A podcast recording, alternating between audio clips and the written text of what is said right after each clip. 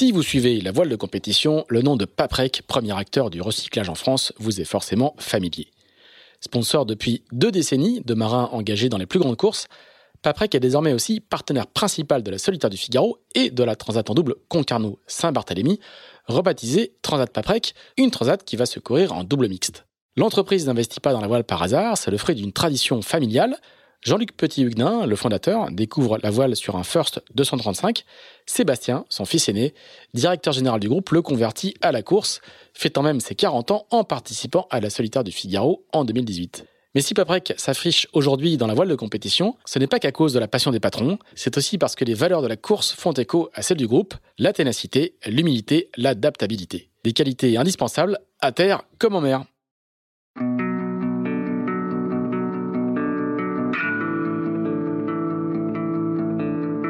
Bonjour, vous écoutez Into the Wind, le podcast des marins qui font des phrases.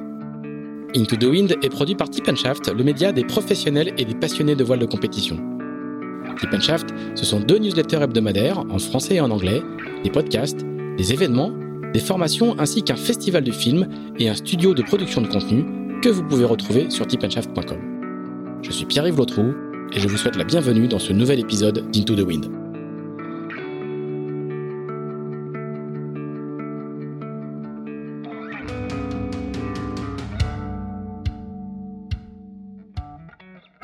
Bonjour Bruno Troublé. Bonjour, c'est Yves. Euh, merci beaucoup de nous recevoir pour ce premier numéro de l'année de d'Into the Wind. Alors, euh, on est à Le Tour, j'allais dire La Tour, on est à Le Tour du parc, qui est une petite commune qui est à l'entrée de la presqu'île de la presqu'île de Ruisse. La presqu'île de Ruisse, pour ceux qui connaissent un peu le golfe Morbihan, c'est la presqu'île à droite quand on rentre dans le golfe ou à gauche euh, quand on sort. En Avalo, le. Voilà, exactement. Et le Tour du Parc, c'est l'un des villages, une des petites villes qui est à l'entrée de cette de cette presqu'île, euh, dans une très belle maison. Merci beaucoup de, de nous recevoir. Alors, Là, là, physiquement, on est assez loin de l'univers euh, qui va beaucoup nous occuper pendant pendant les heures. Je pense qu'on va passer ensemble, puisqu'on va évidemment beaucoup beaucoup parler de la la Coupe d'Amérique, mais je suis sûr que tu es très connecté et que tu suis tout ça de de très très près. Euh, est-ce que tu peux euh, nous dire un petit peu où est-ce qu'on en est euh, des manœuvres de la coupe? Je suis sûr que tu sais, tu, tu connais tout ça par cœur, que tu as, plein d'histoires à, à, à, nous raconter. Et toi, comment comment tu surveilles ça et comment t'es comment t'es impliqué aujourd'hui dans la dans la future euh, dans la future Coupe d'Amérique parce que ça va être le, le, principal sujet qui va nous occuper. On va parler d'autres choses, mais ça va être le principal sujet qui va qui va nous occuper dans les dans les minutes qui suivent. Oui, alors l'America's Cup, c'est l'histoire de ma vie. Euh, je vais pas tout raconter parce que c'est très long, mais j'ai découvert la Coupe l'America's Cup quand j'avais. Euh... Alors on va on va revenir hein, quand on va quand on va tout faire, mais aujourd'hui aujourd'hui aujourd'hui on fera notre flashback habituel après. La Coupe aujourd'hui est un peu bloquée parce que le protocole est sorti, on sait sur quel bateau ça va se passer, il y a une une régate pour les femmes, une régate pour les jeunes, etc. C'est le protocole est sorti et c'est plutôt génial. C'est les mêmes bateaux avec un peu moins d'équipage. En revanche, qu'on ne sait pas, c'est où aura lieu la coupe. On sait que ça aura lieu en 2024, mais on ne sait pas où. Et en fait, c'est très compliqué pour les Néo-Zélandais parce qu'ils ont découvert qu'ils n'avaient pas assez d'argent pour organiser la coupe. C'est d'ailleurs pratiquement la première fois dans l'histoire de l'Américain que le vainqueur, Team New Zealand, fait faillite le lendemain de la victoire, pratiquement. C'est-à-dire qu'ils n'ont pas d'argent maintenant. Et donc, ils peuvent pas. Faire, faire faillite, c'est une, une, expression, quoi. C'est une expression. Ils ont plus d'argent parce que, en fait, euh, ils vont perdre Emirates à cause du trafic aérien actuellement. Et donc, ils ont pas il n'y a pas assez d'argent en Nouvelle-Zélande pour à la fois défendre la coupe et l'organiser. Donc, il y a une grosse polémique en Nouvelle-Zélande parce que beaucoup de gens voudraient que ça ait lieu là-bas. N'empêche que ça paraît impossible. Donc maintenant, les Néo-Zélandais essayent de vendre, entre guillemets, le, le lieu de la coupe au plus offrant.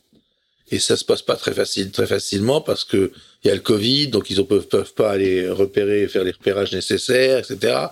Donc, euh, en principe, on sera en mars où a lieu la coupe.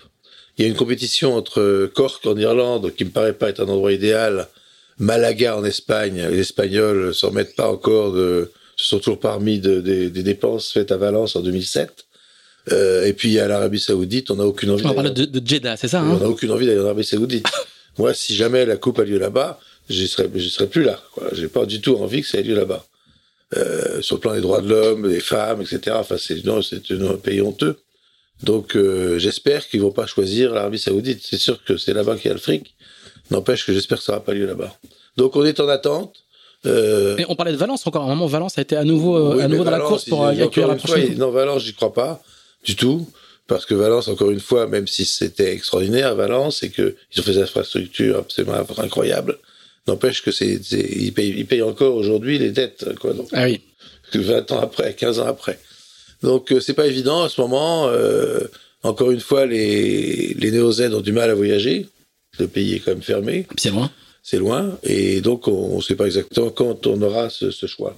Alors toi, lors de la dernière coupe euh, qui a eu lieu cet hiver, tu étais impliqué aux côtés de Prada et de la, de la Prada Cup, l'organisation des éliminatoires, des, de la sélection des, challengers. Est-ce que tu es déjà impliqué dans la prochaine? Est-ce que tu es euh, quel, quel, est ton rôle? euh, bah, D'abord, j'ai cette année, j'aurai 77 ans. Je peux encore lire Tintin, mais pas pour longtemps. et bon, je suis un peu le papy de l'America's Cup. J'ai eu ce, ce, contrat pour organiser cet hiver, euh, participer à l'organisation. J'avais un contrat de 24 pages fait par un, un, avocat de Milan. Et le job description, article 12, c'est coordination. je sais pas ce que ça veut dire. Je suis revenu, j'ai passé 7 mois là-bas. Je ne sais pas exactement quel était mon rôle. enfin, je me suis occupé de pas mal de choses liées à la presse, les conférences de presse, services de prix, les, les, beaucoup, beaucoup de choses, mais n'empêche. Donc, tu travailles pour Core 36, hein, c'est ça, c'est le, pour le, non pas pour la défense, pour, la, pour le challenge Luna Rossa, je travaillais pour l'épreuve dont Prada était le sponsor, la Prada Cup, qui a succédé à Louis Vuitton Cup, que j'avais créé en 1983. On va y revenir.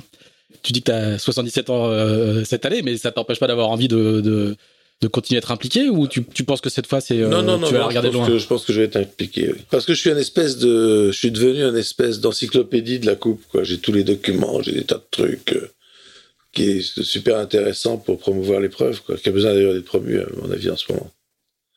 Non, c'est bien, c'est une passion. Alors là, je fais autre chose. Je viens de terminer une, une euh, étude marketing pour Gunboat. C'est une marque de catamaran. Mhm. De très de luxe et très, très rapide. Qui a été racheté par, euh, qui a été racheté par des un Français français. géniaux. Mhm. Mhm. Qui s'appelle donc, c'est- qui est le groupe Grand Large. Et donc, je viens de terminer ça. C'est d'ailleurs super intéressant. Euh, L'idée étant de, de développer euh, des catégories multicoques catamarans dans les grandes épreuves de l'ITMA, de l'IMA, etc., des, des, super maxi. D'accord. Ah oui, fa- faire rentrer les gunboats. Faire rentrer les- une catégorie Dans le monde des maxi. dans le monde des maxi. D'accord. Bon, pour, pour mémoire, les gunboats, c'est des, bateaux, Alors, il y a une, bateaux en carbone et catamarans Oui, en carbone eu- très très haut de gamme qui vont très très vite. Mais il y a eu une Tout en étant extrêmement dernière qui est confortable. la Loro Piana, une, une épreuve en Italie, qui est une des grandes épreuves de maxi, et il y avait une catégorie, euh, il y avait une catégorie catamaran, et c'était un gunboat qui a gagné. Alors on va voir avec toi, on va on va on va pas être dans le dans le dans le monde habituel de la course à la française hein, euh, où on parle beaucoup de Vendée Globe, de de Transat Jacques ou de Solitaire du Figaro. On va partir dans un monde beaucoup plus international qui est celui de, de la coupe, des super maxi et de et de tout ce monde-là. Mais avant, on va faire notre notre flashback euh, habituel. Alors on va on va revenir longtemps en arrière comme tu l'as comme tu l'as souligné parce que tu as un parcours euh, assez euh, incroyable. On parlait on va parler de Jeux Olympiques euh, il y a assez longtemps. On va parler de tout ça. Est-ce que tu peux nous expliquer un petit peu euh, comment euh, le fils d'un bâtonnier euh, habitant Versailles dans une famille assez aisée de l'Ouest parisien, bourgeoise, voilà, devient un, un de la Coupe de l'Amérique D'où ça part? Je crois qu'il y a un père hein, qui est effectivement un grand avocat et qui est qui est déjà lui-même passionné de bateau. C'est comme Oui, ça que ça a- se passe. il, aurait bien aimé faire naval, mais il n'a pas pu parce qu'il avait des, des problèmes de santé qui l'empêchaient de, de faire naval. Mais ceci c'est un- il est venu sur euh, à la voile plaisancier assez tard. Je crois qu'il avait 30-40 ans. En revanche, on avait une maison à Antibes, une maison de vacances à Antibes. Et donc, j'ai quasiment fait du bateau avant de marcher, quoi. J'ai- J'avais un canoë. Des photos, de- des photos à 3 ans, là. euh, Une photo là, où on voit dans le canoë. euh, et puis j'ai toujours été absolument passionné par la voile et je me suis toujours réveillé le matin en me disant merde, qu'est-ce que je vais faire à terre? J'ai pas envie d'être euh, à terre, donc. euh, Et tout de suite, ça a été tout de instantané. suite, tout de suite, oui, tout de suite. On a fait nos premiers avec mon copain de toujours, Gilles Fournier, on a fait nos premiers championnats juniors, cadets en 420, etc. Ensuite 5 au 5. Alors c'est pas c'est pas très très commun à l'époque. Hein. C'est pas. euh, Non, non, c'est pas on, est, commun, on est on est on est euh, on est dans l'après-guerre. Hein, on, est, on est avant euh, Herbulot et la décommercialisation de la France. c'est ça c'est Il ça. n'y a pas encore de corsaire, il n'y a pas encore. Voilà, c'est pour ça que je veux que tu nous, racontes un petit peu. On est, t'es, né en 1945, donc euh, Voilà, dans la France de l'après-guerre, la voile, c'est pas exactement un loisir, quoi. Non, on a eu notre premier bateau, c'était un vaurien. À l'époque, il y avait, il y avait pas de bateau nulle part, quoi. Il y avait, le port d'Antibes était vide. Euh, il y avait rien. Et, mais on a eu cette passion toujours. Et, Du coup, il y avait des croisières familiales? Comment, oui, comment, ça un- existait? oui, on a eu un- on a eu de très jeune, mon père avait acheté un, petit bateau norvégien de 10 mètres 50 avec lequel on a sillonné toute la Corse, la, la Sardaigne, etc. Et puis il a eu d'autres bateaux après, et le bateau de mon père s'appelait Tara. Et c'est ça, pour ça d'ailleurs qu'on a appelé le bateau de Peter Blake Tara, parce que mon père disait toujours, euh, ça vient de Autant n'emporte le vent, où Scarlett dit toujours Je veux retourner à Tara. Tara étant la, la maison euh, en Géorgie. Euh, Scarlett dit toujours Je veux retourner à Tara. Donc mon père, qui était avocat à Versailles, qui s'emmerdait un peu, euh, disait toujours Je veux retourner à Tara. Donc c'est comme ça que a gardé le, le, nom du bateau. D'accord. On verra un peu plus tard que c'est devenu euh, une goélette voilà. dans laquelle la famille, euh, la famille. Et donc j'ai fait des championnats juniors, j'ai fait des. Alors là aussi c'est pas très comment. Comment tu te, tu te mets à la course? Parce que c'est une chose de faire de la, de la plaisance et du cabotage dans ces ah, années-là. C'est autre chose que de faire. Oui, de... parce qu'en en fait tu avais à la fois le bateau familial, le croisière, et puis euh, moi je faisais des régates au yacht club d'Antibes. Le club nautique d'Antibes, c'est que c'était pas le yacht club. Et puis j'arrêtais pas quoi. Donc j'ai commencé à faire des stages, etc. de de, de France. J'ai jamais été dans une école de voile par exemple. Et puis, euh, en 68, euh, c'est-à-dire j'avais 20, 20 euh, quelques années, je suis donc allé aux Jeux Olympiques. Et avant, j'avais fait le, le bateau de Joinville, comme l'a fait Jacques Carès, à Ourtin. Et c'était une anecdote assez marrante, d'ailleurs, parce que comme euh, à l'époque, on était en équipe de France, de voile, et on, on ne pouvait pas jamais être dans une caserne, quoi. Donc on avait, on avait, on, on voyageait, on naviguait, on faisait comme des fous mais on n'avait aucune, aucun lien avec la marine. Ce qui fait que quand j'ai été démobilisé un an après, je n'ai jamais foutu les pieds dans une caserne et j'étais matelot de seconde classe sans spécialité, ce qui n'arrive jamais parce que matelot de seconde classe sans spécialité après un an de service, ça n'existe pas, sauf les tarés profonds, quoi. Et alors, sur mon livre militaire. Même moi, j'ai fini matelot première classe. Voilà, sur mon, sur mon livre militaire, il y avait matelot seconde classe sans spécialité à tenir éloigné tout engin militaire. J'étais aide-manche à incendie. Alors, aide-manche à incendie, c'est pas celui qui tient la, le bout de le, la, le bout de la. Ah, c'est celui qui tient le tuyau derrière. C'est celui qui déroule le tuyau derrière. Aide-manche à incendie. C'est pas mal. Donc, c'est resté ça. C'est un bon début. Et alors, ah, tu es allé, allé, très très vite là, mais comment, en, en d'une passion euh, d'adolescent euh, à Antibes, on rentre en équipe de France de voile? Et c'est quoi l'équipe de France de voile à l'époque? Ah bah Aujourd'hui, c'est des, circuits fédéraux très structurés, mais très organisés. Très, très et, sérieux. Ouais. Euh, comment j'ai été, je suis rentré en équipe de France, bah, j'avais la chance de, mon, à l'époque, donc j'étais, j'étais dans les clubs de voile, mais j'avais aucune aide de l'école de voile. Donc c'est mon père qui, la famille, qui a aidé, qui a acheté des bateaux, qui a acheté des Flying Dutchman, des 5 au 5, ça, j'ai eu plein de bateaux différents. Et petit à petit, je suis rentré dans cette, dans cette structure-là et euh, j'ai commencé à préparer les jeux avec, euh, avec Bertrand Chéret, un Flying Dutchman avant, avant le jeu, il y a quand même de, de moi j'ai fait ma petite revue de presse euh, avant. Je suis allé plus loin que la première page euh, Google quand on quand on cherche quand on cherche un petit Attends, peu. Tendant. il y a il y a visiblement quand même un, un championnat du monde de 5 au 5 qui est, qui, alors, qui, qui est un petit peu 5, fondateur. Oui, oui fondateur euh, aux États-Unis. 5 au 5 à l'époque c'est un c'est un bateau extraordinaire. Très très c'est toujours un bateau extraordinaire. Extraordinaire. C'est un bateau très très couru. Oui, très couru et des très très international. Quoi. Et alors j'étais, je suis allé avec Gilles Fournier au choix du monde des 5 au 5 à Larchmont. Et c'est là, effectivement, non pas l'équipe de France, mais c'est là que j'ai été invité à visiter le New York Club. Voilà. Donc, je suis Donc là, on est en 63 ou 64 64. Et là, j'ai eu un coup de foudre en, regardant, en entrant dans le New York Club et j'ai promis ce jour-là que, un, j'allais redevenir membre, je suis membre depuis 40 ans, et deux, que j'allais faire la Coupe d'Amérique. C'était un, un coup de foudre. Ah, coup de foudroyé. Euh, mais parce que tu vois la coupe, la coupe, est, la coupe est, est dans la vitrine. C'est la ou Jérusalem, quoi. C'est pour moi d'entrer au New York Club, c'est ça, quoi. C'était un truc. Je vous encourage à y aller si vous n'avez pas été, mais c'était un truc, un endroit extraordinaire, quoi. Et là, il y a la coupe dans une vitrine. Oui. Il y avait, à, encore, à la, il y avait encore la coupe dans la vitrine. à l'époque, il y avait encore la coupe dans la vitrine. Une pièce. Le, le, New York Club a été offert par, euh, par un banquier à sa communauté de voile, et ils ont construit le, le, New York Club autour de la Coupe America. Il y avait une pièce, une rotonde, qui hébergeait l'America's Cup. Et c'était, c'était construit autour, quoi, parce que la coupe, ils l'ont gagnée en 1851, et le New York Club doit dater des années 1880, quoi.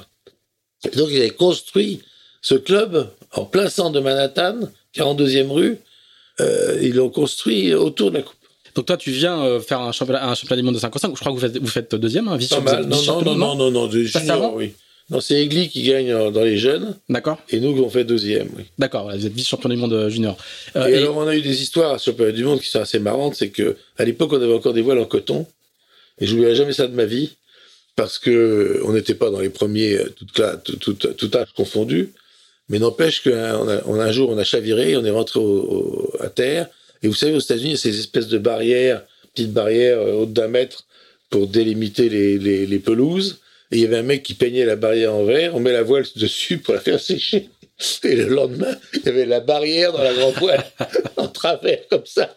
Et je ne sais pas pourquoi, tout le monde va d'un côté ce jour-là, et nous, on va seul de l'autre côté, on vire la première boule en tête. Et les mecs avec la barrière dans la voile. Et les mecs disaient, mais ils sont complètement. Pourquoi ça gênait pas pour la, pour la, pour la performance. Et je reviens juste à ce moment où tu, où tu, où tu croises la coupe, euh, de ce que, ce que tu racontes, c'est presque un, c'est presque une rencontre religieuse quoi tu, tu, tu croises une relique et tu la tu la vois comme ça dans ce dans tu décides ce jour-là que tu que, que, non, ça, je ça, sera ta vie euh, je vois la coupe dans sa vitrine. Hmm. Et puis. Non, mais euh, quand tu quand on parle de coup de foudre devant un objet c'est voilà, ça c'est c'est- c'est- c'est- du coup, je me suis intéressé à l'histoire. Les maquettes du New York Club, c'était à tomber par terre de bonheur. Et je suis reparti après une journée au New York Club et j'étais frustré comme tout de partir, quoi. et, et en France à l'époque la Coupe d'Amérique c'est ça n'existait pas Ah, Enfin, si. Ça pèse si, parce qu'il y a les années, il y a les années 70 avec Bic. on n'y est pas encore Non, on est, on est oui, 4 à est 5 pas ans 64, avant. D'accord, pardon. on est, on est, non, en France, pardon. toi t'as 18 ans tu rentres Oui, en France en tu parles de la France, Coupe d'Amérique à tes copains avec Voilà, qui tu fais les bateaux France, euh, En France, euh, en France, euh, Cup est totalement inconnu. Alors, du coup, comment on passe de- du, du jeune qui est euh, passionné de dériveur, euh, qui marche bien dans les championnats nationaux, à euh, les Jeux Olympiques Parce que Eh c'est c'est aussi une sacrée marche. Ch- Chéret cherchait un équipier. Et Donc Bertrand Chéret, hein. Bertrand Chéret cher- cherchait un équipier. Et il m'a demandé de venir avec lui. Il m'a proposé de venir avec lui. Voilà. C'est aussi simple que ça. Du coup, je suis rentré au bateau en Joinville en avant-marche. Alors, c'était quoi, comme support? Même Flying chose, faut, expliquer, faut expliquer un petit peu à nos. À nos éditeurs, hein. ça, ça- ça ressemble un peu à un 5 au 5. Euh, en, en- en plus physiquement plus dur, mais c'est c'est comme un 5 au 5. Et à l'époque, la voile olympique, c'est le- c'est dans l'équipe tous les jours. c'est dans l'équipe tous les jours. Mais en termes de professionnalisme et de, et de, de niveau d'engagement, là, t'es encore étudiant? Oui. T'es pas professionnel, t'es pas payé pour faire ça? Euh, non, jamais été payé. J'ai jamais été payé pour faire de la voile. Jamais. Après trois, trois America's Cup, euh, deux Jeux Olympiques et tutti quanti, je n'ai jamais été payé pour faire de la voile. Donc là, à l'époque, comment ça s'organise Comment comment tu Bah, euh, encore une fois, sur ton propre, quoi. Voilà, me- Mais t'es étudiant, enfin, tu, tu, fais, tu étudiant, fais des études de droit, je travaillais pour la revue Bateau. J'écrivais tous les articles de la revue Bateau. t'es journaliste. Oui, journaliste. Jacques Monceau, enfin c'était la euh, Terne, Monceau, c'était les nos noms, c'était comme une troupe théâtrale de province. Tiens voilà le Albardier, c'est les mêmes mecs qui changent et qui reviennent, vous savez. Et la, la revue Bateau à l'époque c'était pareil. Et on avait décidé de prendre des noms de la ligne de métro Terne, euh, Monceau, tout ça. Donc on, on revenait avec un nom différent. Mais moi je signais là pratiquement tous les à la barre 2, qui était le l'article mensuel de la revue Bateau, qui était les essais de bateau, et je signais Jacques Monceau. Puis après, je faisais un autre article sur les régates, je signais autre chose. Ça m'a aidé euh, à faire de la voile. Quoi. Et là, là, tu, tu, tu nous racontes ça comme si tout ça était normal et naturel, mais, euh, mais euh, rentrer à bateau à l'époque, ça se fait, ça se fait Euh, comment C'est la grande revue de l'époque, hein On C'est parle des la années revue de 60, 70. l'époque. Pierre Lava était un copain, enfin une connaissance de mon père. Ça s'est fait assez naturellement. C'est comme ça d'ailleurs j'ai fait ce livre, La régate de A à Z. C'est parce que ça a été fait avec la revue Bateau, avec Lava. Et, et donc c'est comme ça que je suis rentré à Bateau. oui. J'aimais bien Bateau. C'est aussi simple que ça. Et je suis resté longtemps. Alors, très t'es longtemps. étudiant, journaliste, et tu fais les Jeux, les Jeux Ouais, Olympiques. ouais. Quel souvenir tu gardes? Donc, les Jeux, on Alors, des jeux, des jeux de avocat. Je devais 1968. être avocat parce que mon père était avocat, donc euh, j'étais, j'avais trois sœurs, j'avais pas de frères, etc. Donc depuis ma naissance, tout le monde me voyait avocat. Et puis euh, j'ai été avocat stagiaire pendant deux trois ans et j'ai trouvé que c'était à Versailles, très loin de, de la mer. C'était un fauteuil poussiéreux familial depuis quatre générations. Euh, j'ai pris peur et euh, finalement, au bout de cinq six mois, j'ai j'ai renoncé à être avocat, ce qui a été un vrai drame familial pendant quelques quelques mois, quelques semaines. Et puis mon père, finalement, quelques années m'a- m'a- après, m'a dit, mais finalement, c'est c'est la meilleure décision que tu aies jamais prise de ta vie. voilà. Alors, en 68, quand tu, vas, quand tu pars au jeu, t'as déjà fait ce, choix-là 68, ou... déjà, je suis 68, je suis au jeu. Et je suis en On parle des Jeux de dernière Mexico, hein. Oui, je suis, je suis en... Après, je fais mon service avant. Je suis en dernière année de droit. Et à ce moment-là, euh, j'ai donc au jeu et j'ai raté un examen en juin. Et donc, j'ai passé un oral avec euh, l'attaché culturel de l'ambassade de France à Mexico, qui m'invite à déjeuner parce qu'il avait reçu des notes pour me faire passer l'examen. Et il m'invite à déjeuner. Il, me dit, vous faut combien? Je lui dis, oh, 13, ça serait pas mal. On déjeune et tout ça. Il me dit, je vous ai mis 14. Sans me poser une seule question. C'est un oral de quoi? Un oral de droit pénal. Droit pénal, d'accord. C'était ton statut sportif de niveau qui permettait ce genre Voilà, de- d'aménagement. C'est pas mal. Alors, tout, tout, Du coup, au jeu, au jeu avec, avec Chéret, ça se passe, ça se passe on- comment? Ça se passe pas mal, sauf que. Vous faites sixième, je crois. Hein Oui, sauf que. On aurait dû mieux faire que ça, parce qu'on avait fait deuxième au championnat d'Europe six mois avant.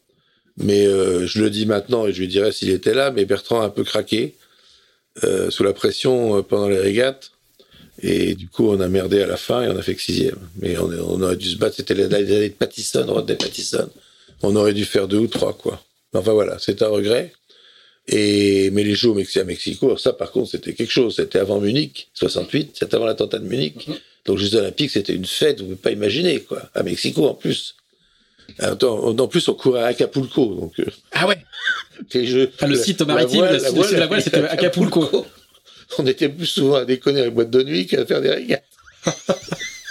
Extraordinaire endroit. Bon, C'était l'autre époque quand même. voilà, une autre époque totalement. En plus, avant Munich. Et la voile olympique de, ces- de, de- de cette époque-là, c'était quoi? C'était euh, on se préparait euh, physiquement, on- Oui, oui. il y avait moi, beaucoup de jamais- travail Je suis technique. quand même le seul mec qui, est jamais, qui a été au jeu et qui a jamais fait, un- qui a jamais fait de jogging. Qui a jamais couru de ma vie, moi. jamais couru de ma vie. Et, donc, ça m'a beaucoup marqué, ces Jeux Olympiques de Mexico. Je suis rentré, j'étais fier comme tout. Et puis, j'ai appris que le Baron se lançait dans la Coupe América et cherchait des équipiers. Alors, je fais une, je fais une belle lettre de candidature en faisant référence au jeu et tout ça. Et puis, j'attendais tous les matins à la boîte aux lettres. Je me disais, mais putain, ils vont me répondre. Et un mois après, je reçois une lettre renéotypée, euh, renéotypée, c'est-à-dire même pas personnelle, en me disant que bah, avaient apprécié ma candidature, mais que non, ça marchait pas. Raté. la déception de ma vie. quoi. J'adorais l'America's Cup déjà. Euh, J'imaginais même pas qu'ils allaient pas me prendre. C'était l'année de l'ER, des frères l'ER. Toujours est-il que j'ai pas été pris par BIC en 70, 69, 70, après les Jeux. Et ça m'a beaucoup, beaucoup déçu.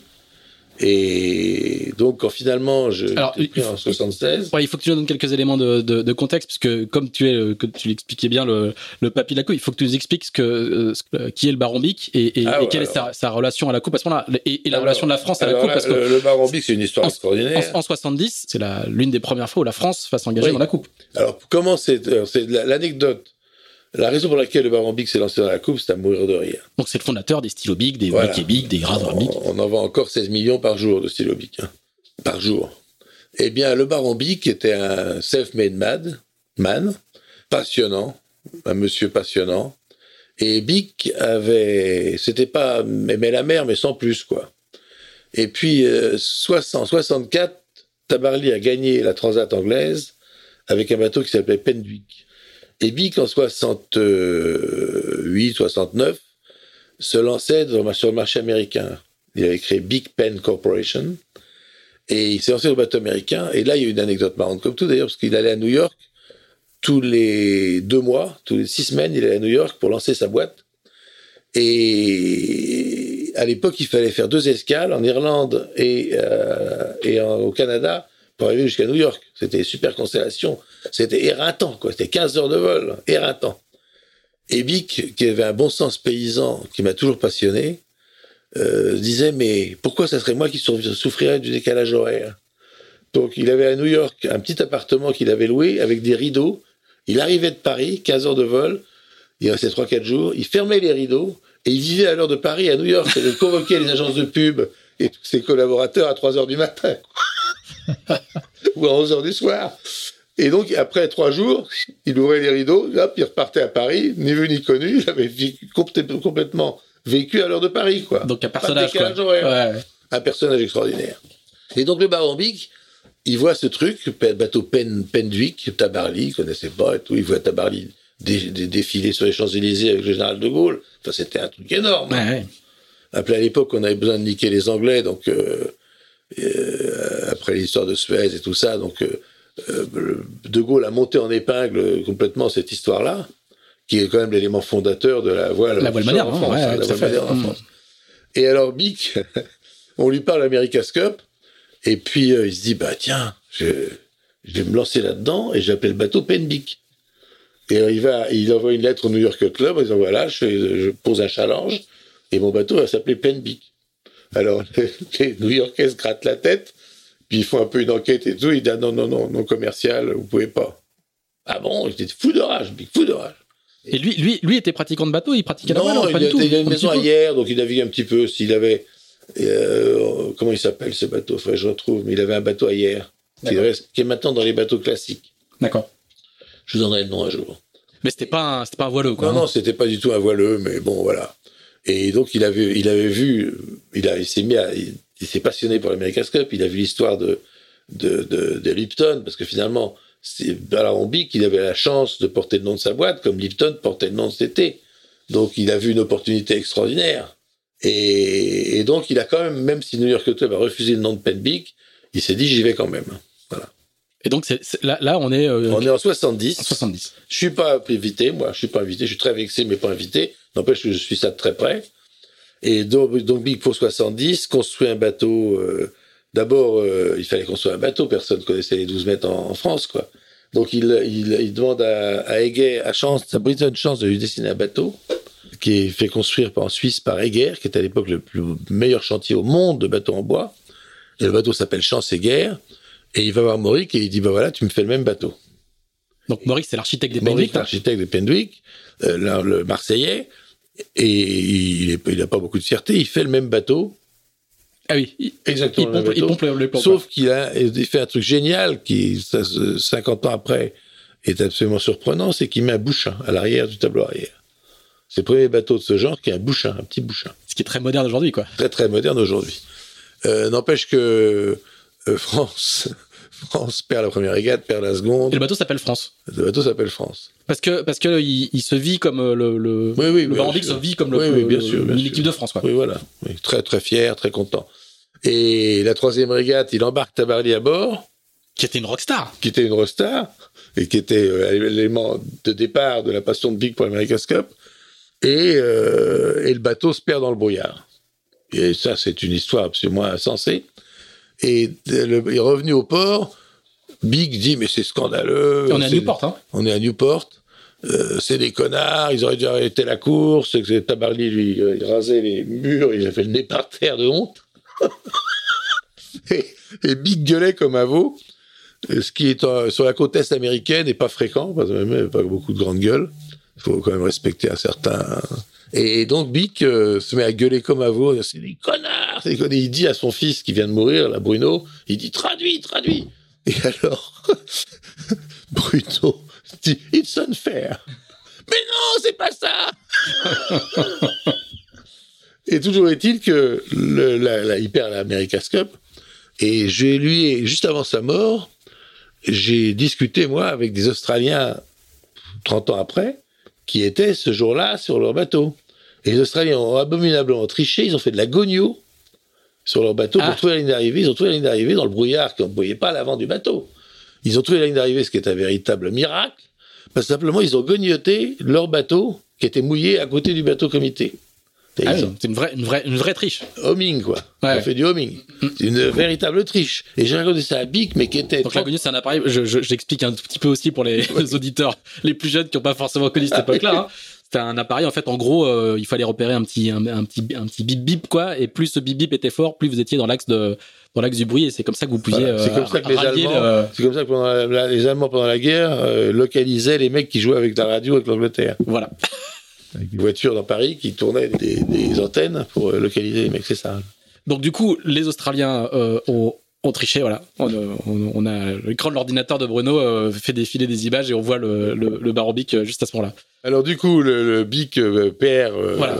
perd de façon tragique l'America's Cup, en tout cas un peu honteuse, La première, Cup, quoi. la première. La, première euh, Euh, coupe française. Euh, le, Figaro titre, pleine page, ne m'appelez plus jamais France. le Bic dans un droit de réponse, il dit d'accord, je vais l'appeler Bichette. Parce qu'il s'appelle Bic, mais avec un H. B-I-C-H. Ouais, Donc il, il dit, je vous bien, je vais l'appeler Bichette. Et il n'empêche qu'il est pris par le truc. En plus, c'est- très bon pour, le, pour son business aux États-Unis parce que c'est une audience énorme à l'époque. Euh, il faut savoir que la voile aux États-Unis, déjà au début du siècle, c'était le sport qui était dans le journal le lundi matin. Il n'y avait pas d'autre sport.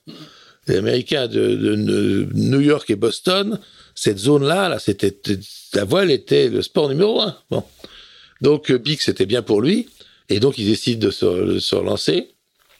Euh, et là, je vais pas vous raconter toute l'histoire, mais il demande à Elfstrom de faire un bateau Donc il emmène, euh, il met France 1. Ah aussi Paul, Paul Elstrom, hein, Paul qui est le grand régatier, euh, lég- légende de la voile Voilà, olympique. trois vainqueur des Jeux Olympiques, etc. Il demande à Elfstrom de faire un bateau, et puis Elfstrom coule France 1 en remorque. Les mecs remorquaient dans la près de Copenhague, ils remorquaient le bateau France, et puis ils ont pas fait gaffe. À à 12 mètres, ça, quand ça remplit d'eau, faut pas beaucoup d'eau pour qu'il coule, parce que comme il y a 20 tonnes de lest sur 23 tonnes au total, si tu mets de l'eau dedans, ça coule assez vite. Donc toujours est-il que le bateau coule, et Buck était furieux, donc il arrête le projet Elfstrom, et du coup il se résout à retourner à l'America's Cup en 74 avec le même France. Très bien. Et là, t'es, alors, toi, toi, pendant ce temps-là, tu fais les Jeux Moi, je suis pas là, je suis toujours pas là, moi. en 72. Non, je fais pas 72 parce que cette année-là, j'étais en Soling, je barrais et j'ai fait Ah, pendant, c'est deuxième, Montréal que tu fais deuxième au championnat d'Europe de Soling, mais j'ai eu un accident terrible hier, un truc que vous imaginez même pas. Il y avait un, un, un jeune régatier avec moi qui s'appelait Pascal Tétard, qui a pris sur la ligne de départ hier en Soling par, par 30 nœuds de vent, il a pris l'étrave d'un bateau dans les reins et on l'a évacué par hélicoptère, il a eu six vertèbres fracturées, etc. Enfin, un vrai drame. Et du coup, l'équipe de France et quatre autres candidats à la sélection olympique en 72 ont décidé de sélection mathématique. Donc, c'était une sélection mathématique. J'avais plus d'équipier, donc j'ai mis le bateau sur la manche, j'ai arrêté. Alors, j'étais archi favori pour aller aux Jeux en 72. Parce que D'accord. j'étais le seul à faire du bateau tout le temps. J'étais aux Jeux Olympiques. J'étais au bateau de Joinville encore. D'accord. Donc, voilà. le- le- Donc la Coupe de le- 74, t'en es pas non plus. la Coupe à 74, j'y suis, suis pas. Et puis, euh, je retourne au jeu en 76 avec Patrick Egli en Soling, où on gagne les deux premières manches. Et là, c'était, on a décidé ça dans un bistrot à Paris. Et deux mois, trois mois avant les Jeux, on dit, bah tiens, on va aller au jeu. On va essayer d'aller au jeu. On a envoyé une lettre à la Fédération française de voile. Et finalement, ils, ont, ils nous ont sélectionnés. Hein et, mais on ne s'est pas entraîné du tout, quoi. C'est comme une autre époque, tu vois. Une autre époque, oui. Une autre époque. Dans un dîner, comme ça, Aujourd'hui, aujourd'hui, les, les sélections olympiques, euh, c'est pas exactement Alors, le même. euh, on est sélectionné plus, on est sélectionné plus ou moins sans sélection. et, C'est l'auto-sélection quand même. voilà. Et on arrive au jeu, on gagne de première régate, et du coup, l'équipe titre, euh, c'est Montréal, hein. voilà, Montréal, l'équipe titre euh, la revanche euh, du blazer sur le sous-vêtement, sur le sous-vêtement. Parce qu'on n'a toujours pas fait de jogging, on n'a toujours pas couru, on n'est pas du tout sportif. On gagne les deux premières manches dans le petit temps, et puis l'avant se lève à la fin, et là, c'est, c'est, c'est Verdun, c'est terrible. On n'a là, dans la brise, il faut s'entraîner un peu quand même. entraînement. Et donc, on termine 16 16 entre 5 et 7, je sais plus trop. Après avoir gagné les premières manches. Et toi, tu fais quoi de, de quoi tu vis pendant toute, toute cette époque-là? Il y a, il y a- T'es t'es- t'es pas un professionnel de la voile Qu'est-ce que tu fais? Parce que t'as renoncé 60. à l'avocature? Euh, qu'est-ce que- qu'est-ce que tu- euh, bah, je suis encore en train... Ah oui, en 60, euh, 76. Non, je suis... T'as suis, 31, je- t'as 31 ans. Je suis chez Dufour, j'ai créé la filiale Ah. Dufour dans le Midi. Voilà, quand même. Je T'as trouvé, un métier sérieux. Je voulais pas être avocat, donc j'ai créé la du- filiale Dufour dans le Midi. Euh, à l'époque, c'est la grande, grande histoire des arpèges et tout ça. On, on vend dans le Midi Donc c'est le début de comme- l'industrie nautique, quoi. hein. Oui, mais on n'empêche qu'on vend quelque chose comme 150 bateaux par an Ouais. à Antibes, qui est la filiale du Four que j'ai créée. Et donc, euh, et, Et puis comment tu t'es retrouvé là-dedans? Bah parce que j'ai j'adorais le bateau, que été très copain avec Michel Dufour, et donc euh, j'ai travaillé à la revue Bateau. Euh, ça m'amenait à connaître beaucoup de monde, et voilà, j'ai été. euh, Dufour m'a proposé de, de mettre du fric. euh, Ma famille m'a prêté un peu de fric, et j'ai créé la filiale du Four à Antibes. D'accord, donc t'es vendeur de bateaux Et ça se vendait vachement, quoi. D'accord, t'es vendeur de bateaux et de temps en temps tu fais des régates. beaucoup de régates, oui. beaucoup, beaucoup de régates. Beaucoup de régates. Et alors, euh, Dufour, ça, on ne sait pas ça, mais Dufour a été racheté par Bic. Très bien. Dufour a été racheté par Bic, et à ce moment-là, il s'est dit, bah, troublé, euh, il a ma merci. Ah, c'est comme ça que t'es que Voilà. t'es- que t'es arrivé dans les radars de... Euh, Dans les radars parce que- de Bic, alors t'as- Bic. T'as recandidaté pour qui pour, euh, Non, non, non, non, alors c'est ça qui est très marrant, parce qu'en 70, j'ai pris un râteau, mais en 76, après 76, euh, Bic cherche un tacticien. Et il a donc euh, trois 12 mètres. Il a France, Intrépide, non, France, Constellation et Chancéguerre. Et, et il se trouve que le premier France, est- le premier France marche bien, mais le France 2, celui qui a été fait pour 77, il faudrait que j'y en vienne, j'y vienne tout à l'heure à ça. Bic me demande donc des de, de me propose des tacticiens, il m'invite ailleurs pour, pour participer aux entraînements. Voilà. Et là, il y a trois bateaux, deux barreurs, et Big me dit, bah tiens, il faut que tu barreurs pour le troisième bateau, t'as qu'un barrer le troisième bateau. Et puis on fait une sélection, une America's Cup interne, in-house, dans l'équipe de Bic, et on tourne tous les jours sur les bateaux. Alors, il y a là le premier France de 70, le France 2 qui vient d'être mis à l'eau juste avant ses entraînements, et puis Constellation. Et alors, on, découvre, on était à six mois de la Coupe América, et moi, je suis donc euh, invité comme tacticien, puis barreur, parce qu'il manque un barreur, et on se fait cette euh, mini America's Cup. Il se trouve que le France 2 est un veau qu'on n'imagine même pas. Il n'avance pas du tout, quoi. Et, et on fait un jour un, un- le bateau remuait de l'eau, vous pouvez pas savoir. Un jour, Bic, la casquette de Bic est tombée à l'eau. La casquette, elle a suivi pendant 10 minutes le bateau dans le sillage, quoi. On pouvait pas se parler à bord, tellement il y avait de bruit derrière, quoi. Et il y a Mauric qui était là, qui comprenait pas. C'est pas possible, vous avez des mauvaises voiles, etc. Et moi, je, je suis pas du tout ingénieur, loin de là, je comprends rien à rien. N'empêche que j'ai du bon sens. Et je dis un truc, Bic avait un bon sens paysan aussi. Et je dis à Bic qu'on devrait remorquer derrière notre tender France 1 et France 2. On les attache chacun à, à la, au coin du bateau. Je suis allé acheter des dynamomètres à Marseille, j'oublierai jamais ça. Et je lui dis, on va mettre un dynamomètre à chaque coin du, coin de- du bateau et on va remorquer à deux nœuds, trois nœuds, quatre nœuds, on va augmenter la vitesse. France 1 d'un côté, France 2 de l'autre. Et on va le celui, y a ah, le plus de frottement. Ça, j'adore ce genre de truc. Euh, alors, le père euh, Mauric poussait des hurlements en disant mais c'est pas scientifique, c'est honteux, etc. Puis Bic dit mais si, si, c'est du bon sens, troublé, il y a du bon sens, on va faire ça. Et on commence à remorquer les bateaux, un nœud, formidable. France 2 a beaucoup moins de traînées que France 1. Deux nœuds, trois nœuds, quatre nœuds, toujours. Alors, Mauric commence à dire, pff. tu vois, il jubilait, il disait, putain. Puis là, on, on arrive à des, à des vitesses qui sont les vitesses constantes des 12 mètres, qui sont 6, 7, 8 nœuds. Et là, à ce moment-là, la résistance de France 2 est absolument abominable par rapport à France 1. Et donc, euh, Bic, est, est convaincu. Euh, gueule en disant que c'est pas scientifique. N'empêche qu'on s'aperçoit que le bateau est vraiment un veau. Et pourquoi? Simplement parce que c'était le meilleur bateau en bassin de Carène, ce France 2, en tout cas à faible vitesse. Mais il, a- il avait une, un volume arrière énormissime et extrêmement abrupt. Mm. C'est-à-dire que l'eau, t'avais des tonnes d'eau qui suivaient le bateau, accrochées au bateau, quoi. Et donc, on met le bateau sur la remorque, terminé. Et Big dit, bah écoutez, on va aller à l'America's Cup, qui avait lieu trois mois après, avec France 1. T'imagines ça, qu'il y avait 70, c'est comme si tu prenais une Formule 1 et que tu allais faire un, Formule, un championnat de Formule 1 qui Ouais. avait la Formule 1 qui a 10 ans. Et c'est comme ça qu'il te choisit du coup? Et alors, du coup, comme j'avais gagné les sélections, parce que j'étais tombé. Alors, voilà, ce qui s'est passé, c'est qu'on a, on a donc fait des sélections avec ces trois bateaux, et on tournait. Et moi, j'ai tombé sur France 2, les deux régates les plus pourries qui soient, avec cinq nœuds de vent. Et ça m'a rappelé l'endroit où j'ai appris à naviguer. Finalement, je vais pas parler de ça, mais sur la Seine à Melan, c'est là où j'ai appris à régater, à l'ICIF. Et ça m'a rappelé ces euh, trucs pourris. Et donc, j'ai gagné ces deux régates-là. Donc, ça m'a donné une avance en points colossale par rapport aux autres. Et du coup, j'ai été choisi comme barreur. D'accord. Voilà. Donc c'est comme ça que tu vas à la Coupe de 80, Je vais à la Coupe de 77. euh, 77 pardon. 77. 77. Et là, il se passe encore une anecdote assez marrante, c'est qu'en 77, à l'entraînement, Bic était pas là. Euh, J'étais à la barre et il y a un winch de Bastac, c'est des gros winch Barlow énormes à l'époque. Il y avait quand même euh, quelque chose comme 8 tonnes sur le, la Bastac, quoi. Et on, le- on arrache le winch qui explose et je le prends dans le ventre. Pour les abdos. Et le, le, je prends le ventre, et puis après, il part à l'eau. Heureusement, j'ai pas pris 90 degrés dans le ventre, Mm. j'ai pris des fleurets. Bon. Toujours est-il que j'ai des, j'ai six côtes cassées, des lésions au foie et au rein, etc., enfin, hôpital et tout ça. Et Bic n'a de cesse de savoir si, euh, un mois après, je serais disponible pour faire la coupe comme barreur.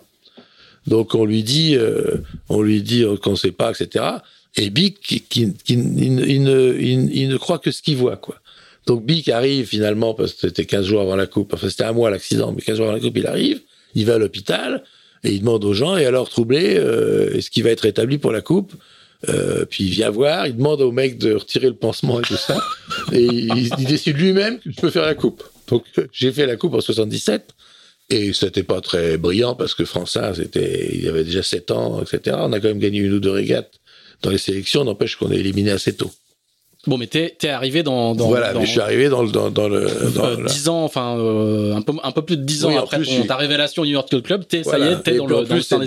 En plus, c'est marrant, parce que j'habite sur Shenandoah, qui est le 3 mâts de Bic à l'époque, euh, À Newport. avec, à Newport. Il y a une cheminée dans ma cabine. euh, Je roule en, en Rolls aubergine, C'est la voiture de fonction la fonction du barreur.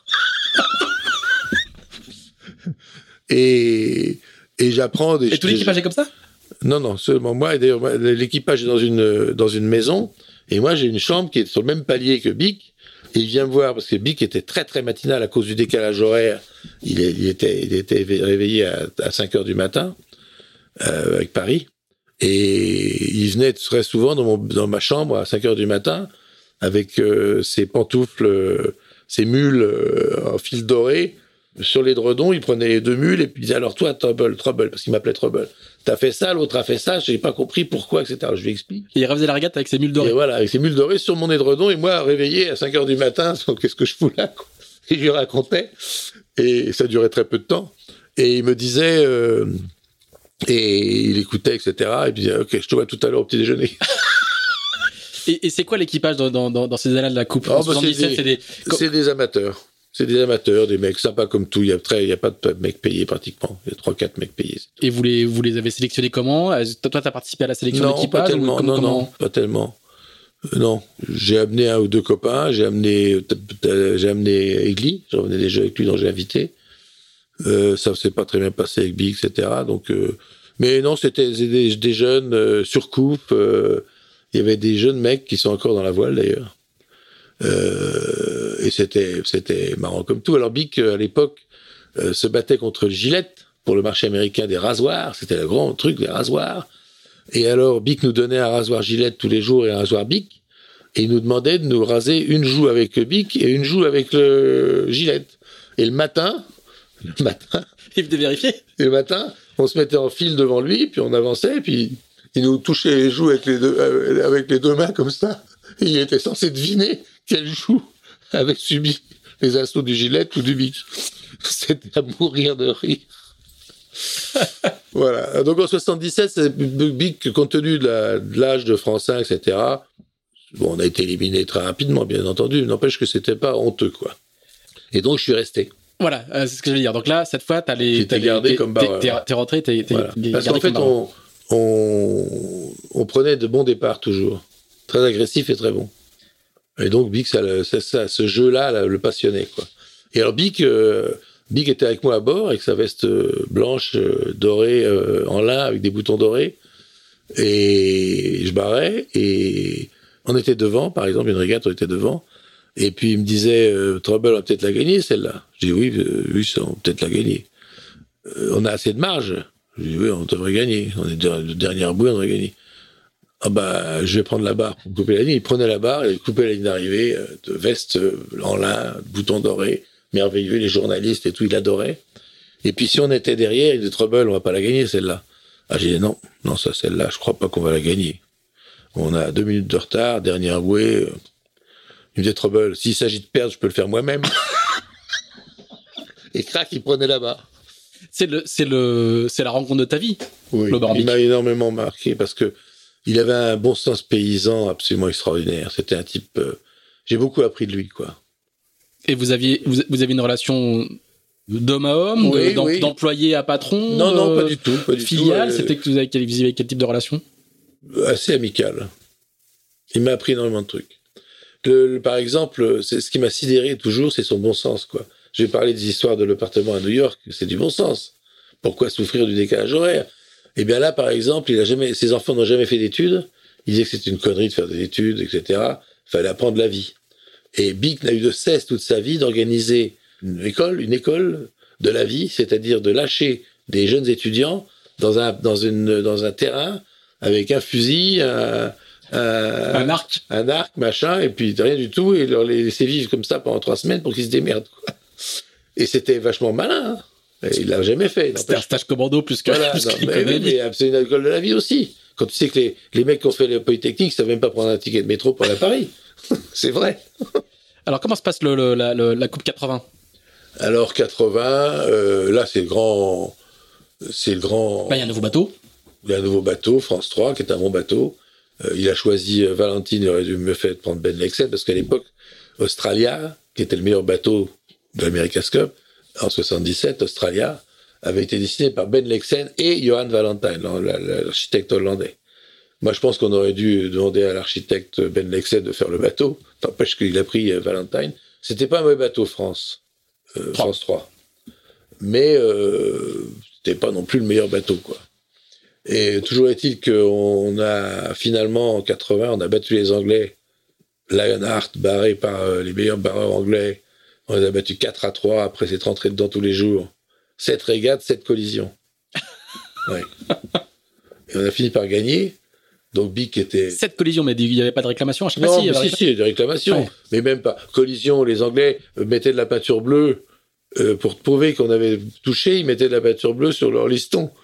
Alors le, le comité, le, le jury de réclamation allait chez les Anglais voir le truc. Ils mettaient le doigt, ils voyaient que c'était. La peinture était fraîche.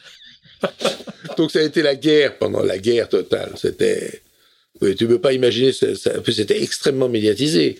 France-Angleterre avec un bateau qui s'appelait Lionheart. Et nous avec le bateau bleu-blanc-rouge. Euh, C'était la déco. Hein. euh, Enfin, maintenant, le bateau. le- le- le- là, on commence à rentrer dans, des, dans une époque où les gens se souviennent peut-être euh, plus facilement, mais le, bateau était effectivement bleu, blanc, rouge. blanc, il a, rouge, il a été longtemps exposé à l'école navale Voilà. et il est parti en rénovation il n'y a pas très longtemps. Voilà. Et donc, euh, France, c'est le, le match France-Angleterre, ça a été le point fort. C'est le de crunch, quoi. Cup, quoi. Et, et donc, on s'est rentré dans tous les jours. euh, et finalement, on, a battu- on les a battus 4 à 3. La dernière régate s'est jouée sur la réclamation. Donc, à 1h du matin, on a su qu'on avait gagné. Donc, Bic était aux anges, quoi. Et donc, on a été sélectionné pour la finale. Alors, tout le monde dit toujours euh, que Pajot, là, euh, en, soix- en 87, a eu le meilleur résultat à l'America's Cup. C'est vrai intrinsèquement. Euh, C'est-à-dire que c'était plus, la compétition était plus importante. Il est arrivé en demi-finale Challenger. Nous, on est arrivé en finale Challenger. Mhm. Tout le monde oublie ça. C'était plus facile. C'est comme le bac. Euh, c'est comme le bac. Les enfants disent Ah, mais le bac c'était facile. Euh, Et alors, c'est tout est relatif. Toujours est-il qu'on bat les Anglais. Et, et du coup, Bic est aux anges et on va, on va affronter les Australiens en finale. Et là, on va beaucoup moins vite que les Australiens avec France 3. C'est Australia, Australia 2. Mhm. Euh, on gagne des départs et finalement on gagne une régate. Un miracle total. Les, dans les, Australiens nous contrôlent pas au vent arrière. On fait un grand tour, deux bords de largue, crac, on repasse devant la bouée sous le vent. Ils n'arrivent pas à passer dans le dernier prêt alors qu'ils vont beaucoup plus vite. On fait 50 virements de bord.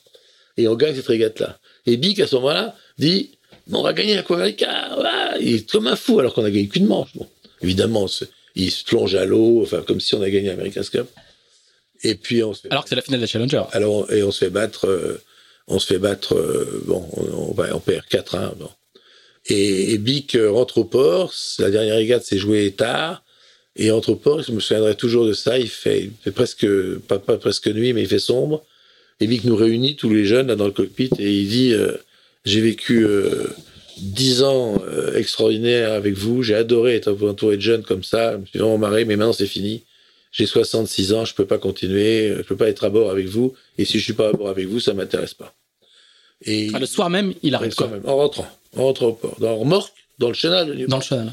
Et il dit, euh, Trouble, il faut que la France continue, donc je te donne tout. Je te donne les bateaux, le tender, les mâts, les voiles et tout à charge pour toi de continuer. Et alors là, euh, je suis embêté comme tout parce que c'est un cadeau, mais en plus c'est pas un vrai cadeau parce que trois jours après il me rappelle cet enfoiré et il me dit Trouble, je t'ai dit que je te donnais tout, mais tu sais quand t'as une quand t'as une portée de, de chiots qui n'ont pas de pédigré, eh bien si tu si on te les donne et si tu payes pas, tu les emmènes pas chez le vétérinaire, etc. tu fais pas attention. Et donc, il te attention. demande de payer. Donc, euh, il faut quand même que tu me trouves euh, l'équivalent de 300 000 euros, quoi. L'équivalent de 300 000 euros, c'est quand même des euros, j'ai pas le premier rang, moi. Mais je dis, mais c'est donner, c'est donner, reprendre, c'est voler, enfin, qu'est-ce que vous faites, là? Quand même, il insiste. Et je me dis, putain, comment je vais faire? J'ai pas d'argent pour faire la Coupe Américaine, moi, pour une autre troublée. Et à ce moment-là, j'étais très... J'étais assez copain, non pas avec Claire Chazal, avec euh, celle d'avant, la reine, Christine. Christine Lecrent. Christine Ockrent. Et j'appelle Christine et je lui dis, écoute, euh, je suis emmerdé parce qu'il faut que j'aille faire l'America's Cup, j'ai pas le premier rond. Et elle m'a dit, bah, pas de casse tienne, demain soir, je t'invite aux 20h et on va trouver un, on va trouver un, un repreneur. Ni une ni deux, je suis, ça, 20, quoi. je suis aux 20h le lendemain. Christine montre des images de la coupe, on a énormément parlé, énormément parlé en France. C'est, c'était euh, comme la route du Rhum maintenant, quoi. C'était bref, mais très très intense. Tous les médias étaient dessus. C'est là que j'ai connu des gens comme euh, Fusil, Gérard Fusil Mhm. par exemple. Grand commentateur de la voile sur euh, Europe 1. Voilà. Et donc, euh, on a le 20h de TF1. Et ils m'ont, des images, et puis elle dit voilà, le baron Bic vient de se retirer, il faut qu'on trouve un repreneur. Et à ce moment-là, Yves Rousserroir, qui est très un peu un flambeur, quoi, qui a fait Emmanuel, qui a fait Les Voilà. Bronzés, qui a fait C'est un producteur de cinéma. producteur de cinéma, euh, qui a un peu d'argent, et qui appelle la régie de TF1, qui dit voilà, on l'a au téléphone, et il dit moi j'y vais. Bon, et puis euh, on est allé en 83, euh, on n'a pas eu d'argent, parce qu'en fait, Serwa était un type absolument charmant, créatif, et qui gagnait beaucoup d'argent, mais qui n'avait pas d'argent euh, intrinsèquement.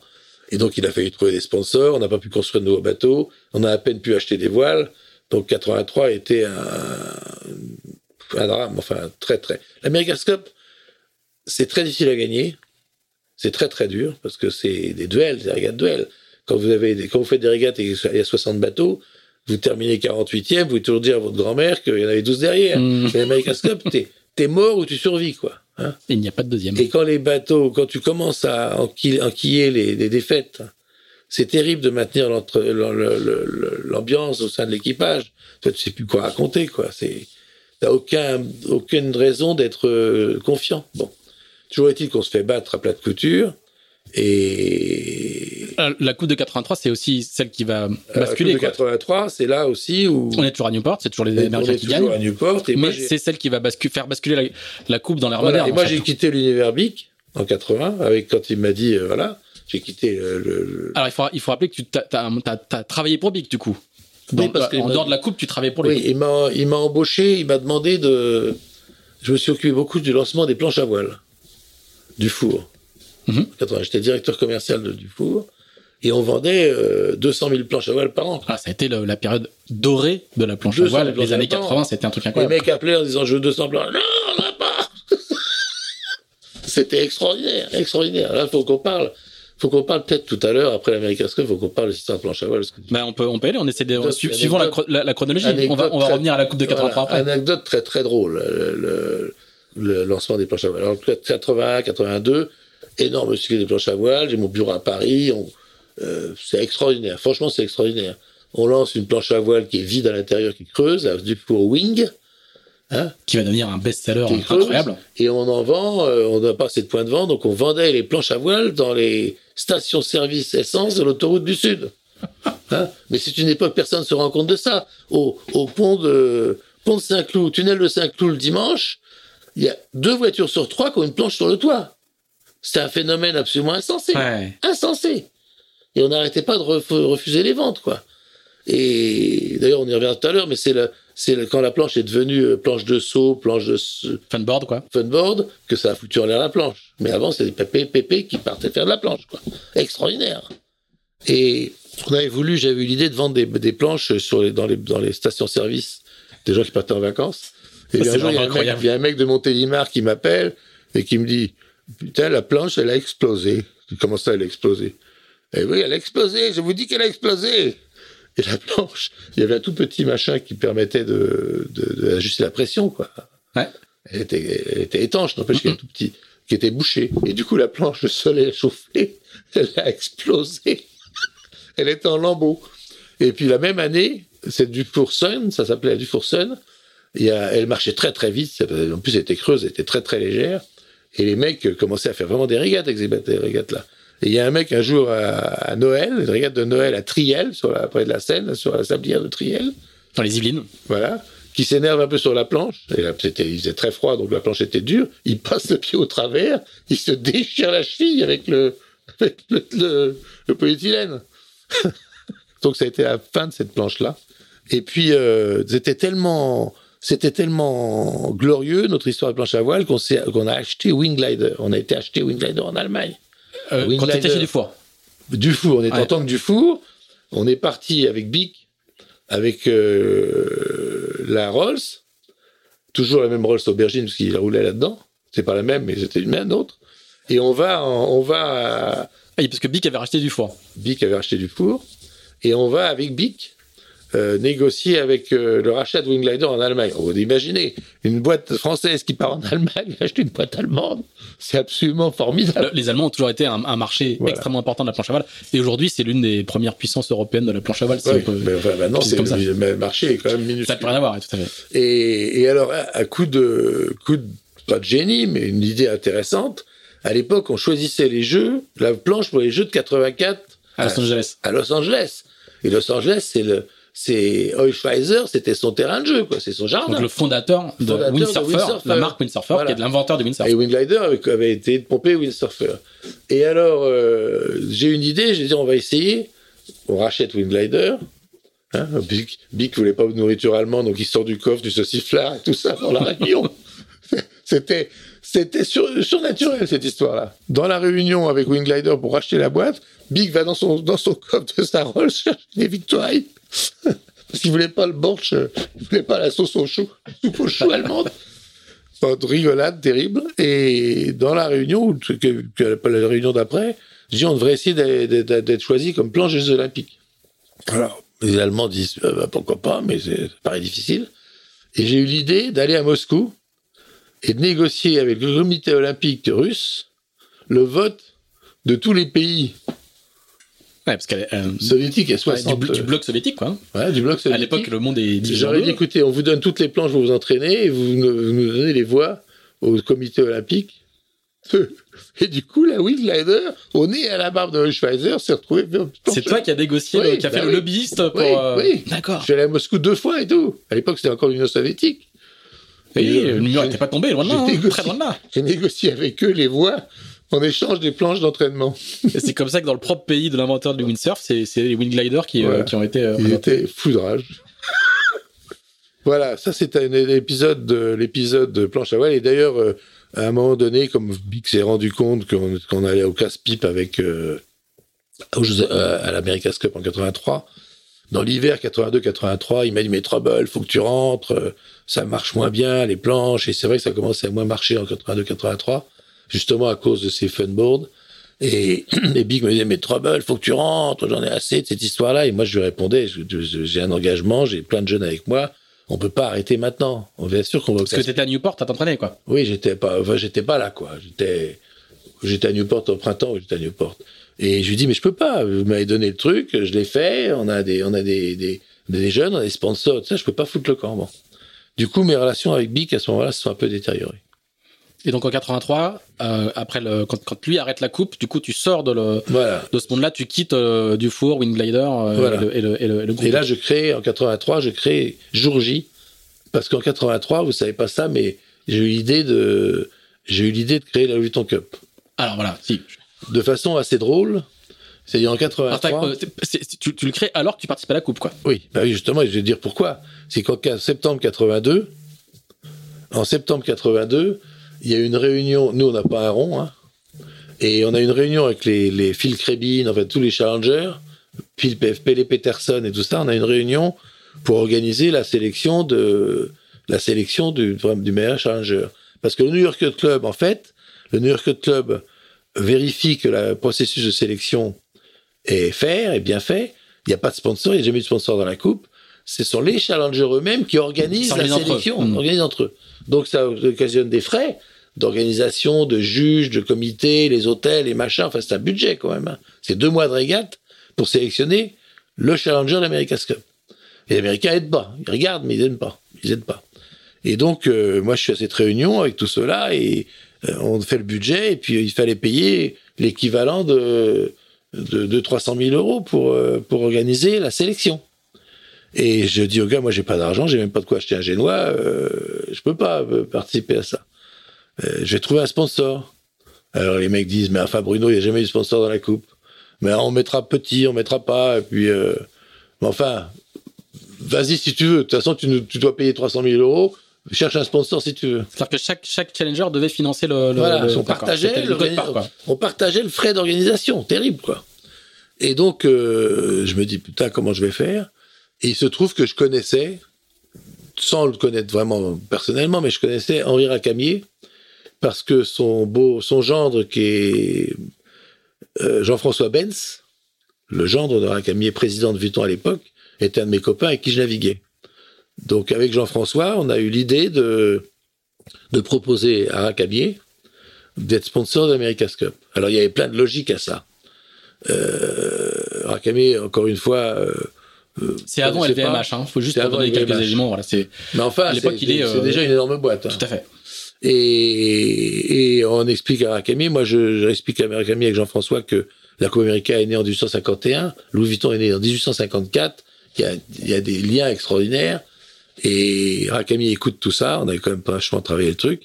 Et puis il me dit, je vous rappelle ce soir. Là où, là où maintenant il faudrait passer devant 12 comités marketing, euh, le- les investisseurs. Quatre mois de process. euh. un an de process. Il me dit, je vous rappelle ce soir. Et le soir, il m'appelle, il me dit, Bon, euh, Bruno, Monsieur Troublé, pardon. Ouais. Lui, Écoutez- lui, t'appelais pas Trouble. Non. Je, non, il m'appelait déjà Bruno parce qu'en fait, euh, bon, j'avais vendu un bateau chez Dufour et tout, je connais ça. Et donc, euh, il, il- il dit oui, à surprise générale. Alors, on fait un truc, euh, le, le Challenger Series by Louis Vuitton, formé Louis Vuitton. Ah, du coup, là, tu venais pour financer ta cote part ou tu venais pour financer toutes les Bah non, éliminatoires pas tout.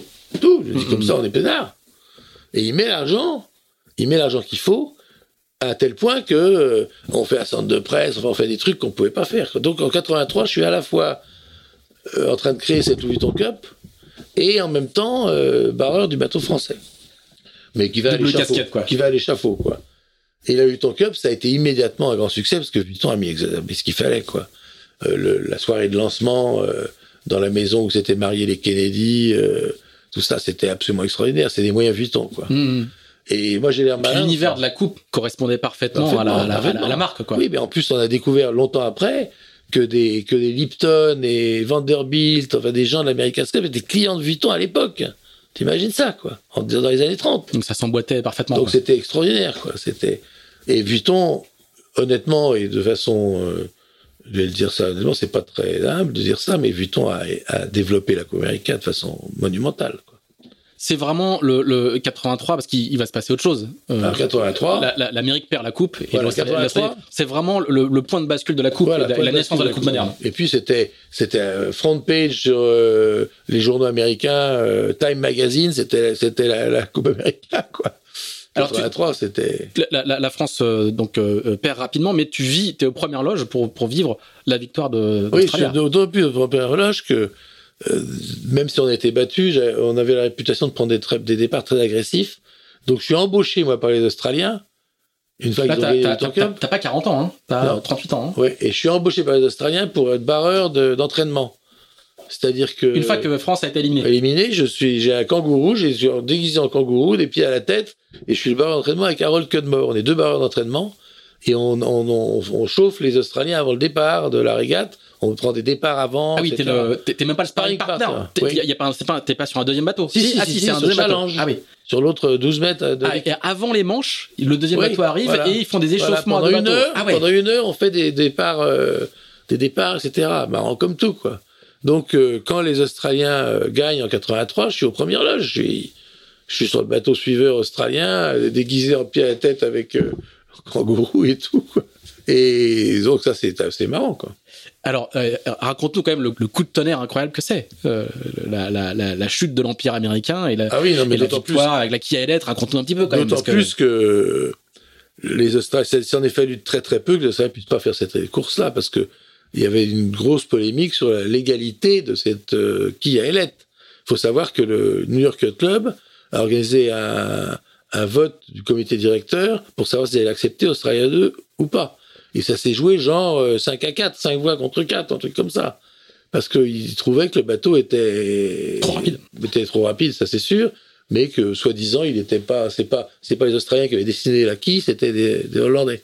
C'est pas Ben Lexen qui avait dessiné quille, des Hollandais. Et il y avait une clause de nationalité euh, oui, très stricte à l'époque. très stricte à l'époque. D'accord. Et, et, euh, la, la fameuse où euh, Alan Bond, qui est le, le financeur et le, le patron du défi australien, le, le dévoile, c'est c'est vraiment des images euh, hy- hyper classiques. Ah oui. Personne n'a vu les- la Kia avant. Bon, vous, en- des vous en- avez entendu Il parler ou- des histoires de plongeurs qui ont été menottés avec les bulles qui sortaient. Enfin, tout le monde essayait de voir comment était le bateau. On se doutait qu'il se passait quelque Mais chose le au niveau de il la avait Kia. une bâche à terre quand il sortait, mais il avait aussi une bâche sous l'eau. Quand il rentrait au port, il, pour éviter les plongeurs, il mettait une bâche. Et, et, et on se doutait qu'il se passait quelque chose autour de la Kia. Ah quoi. oui, bien sûr, bien Ouais, sûr. bien ouais. sûr. Sûr, parce que le bateau, quand le bateau gîtait, ils avaient pas en bleu pour pas qu'on voit, mais n'empêche qu'on voyait qu'il y avait quelque chose. Quoi. Mais on n'a aucune idée de la forme, aucune idée de la forme. Et en fait, euh, c'est ça aussi le génie de l'America's Cup, c'est que un peu comme Bic, parce que Alan Bond ressemblait un peu à Bic, le bon sens. Et, et, et Alan Bond avait dit un an avant, ça faisait trois fois, il avait fait 74, 77, 80, il avait fait trois America's Cup, c'était sa quatrième, et il s'est dit, euh, il s'est dit on n'arrivera jamais à gagner avec les mêmes armes que les Américains. Si on copie les bateaux américains, si on fait la même chose, on n'y arrivera pas. Il faut qu'on fasse totalement différent. Et donc ils ont eu cette idée de faire un truc qui était totalement hors de en norme quoi. Et le bateau allait très très vite. Alors euh, ça après il y a cette histoire du bateau du livre de John Bertrand que j'ai traduit Mhm. où il euh, où il Je le euh, prends, il est juste à côté. où il, euh, il, C'est un fameux livre, hein. c'est Et le kangourou de Terrasse à l'aigle. il passe, il passe, il y, a, il y a sur 250 pages, il y a 50 pages pour expliquer que Ben Lexen, l'architecte génial australien, n'y est pour rien, que c'est lui qui a gagné la course. Et que la quille servait à rien. Alors Ben Lexen, vous l'avez connu, Ben Lexen, non? Et Apollo, Bob Miller, il s'appelait Bob Miller avant. Hein? Et il avait une voilerie à, à, à Sydney qui s'appelait Miller et Wisworth, avec un de ses copains, il a monté une voilerie, et la voilerie a fait faillite. Ça, c'était peu de temps avant, pas très longtemps avant l'America's Cup. Et il s'est dit, mais je peux pas continuer à m'appeler Bob Miller, c'est pas possible, euh, faillite et tout ça. Et il prend l'annuaire, il prend l'annuaire, il laisse tomber l'annuaire, il met le doigt, paf Lexen. D'accord. Ah, je que je connaissais pas du tout cette histoire. Et alors, et après, euh, Bob Miller, et alors Ben, c'était le nom de son chien. Donc ce gars-là, qui était un type, je regrette que vous l'ayez pas connu, marrant comme tout, s'appelait donc Bob Miller, et à cause de la faillite de sa boîte, il a changé de nom, il s'appelait Ben Lexen. Donc le type qui est une légende de l'architecture navale, en fait, c'est pas son vrai nom. ah, je savais pas du tout. Mais les Apollo et tout ça, tous les bateaux qui ont gagné Sydney Hobart et tout, c'était des artistes, c'était dessiné par Bob Miller, avant qu'il devienne Ben Lexen. D'accord. Extraordinaire bonhomme.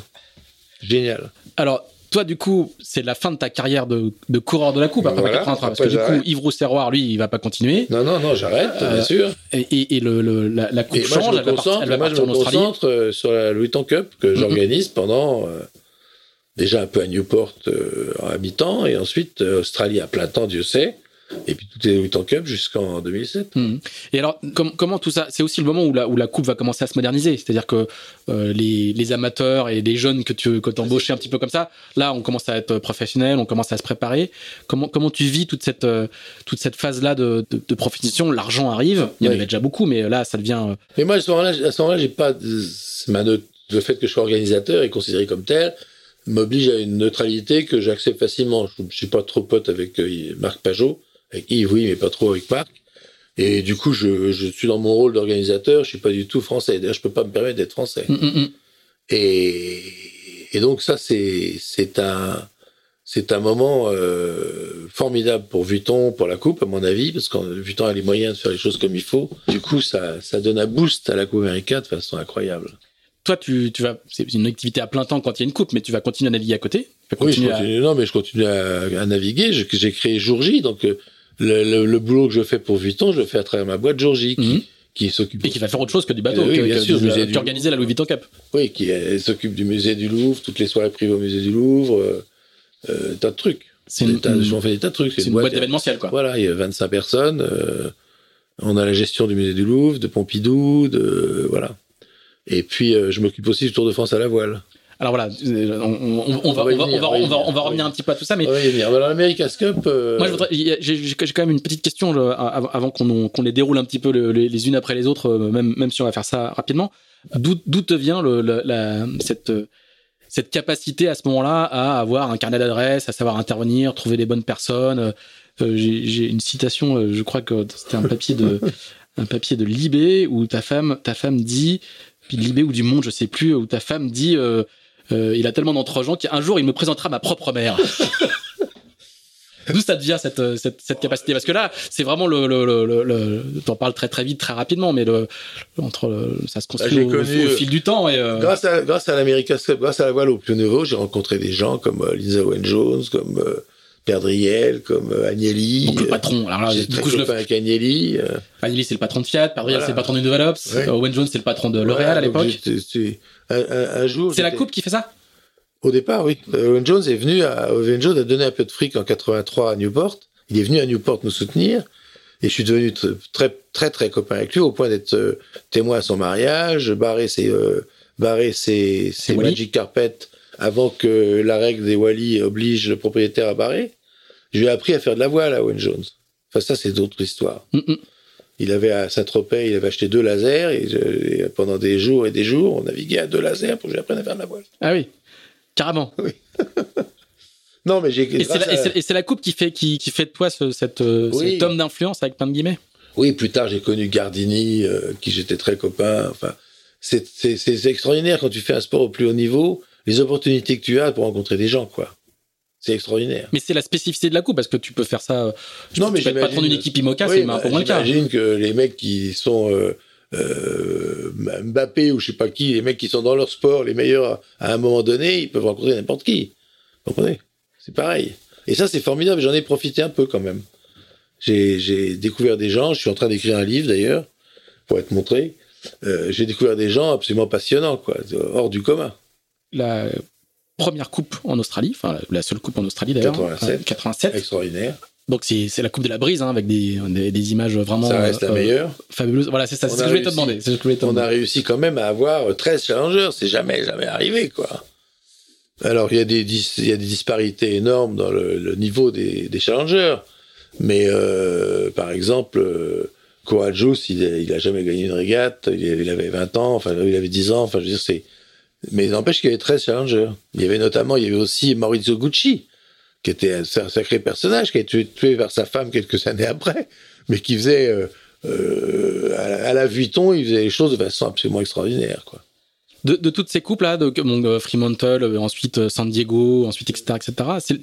C'est laquelle pour toi la, celle, qui, est, qui, est la, plus marquante ou celle où Non, c'est 87, suivi de, de, San Diego, la première année de San Diego, c'était extraordinaire aussi.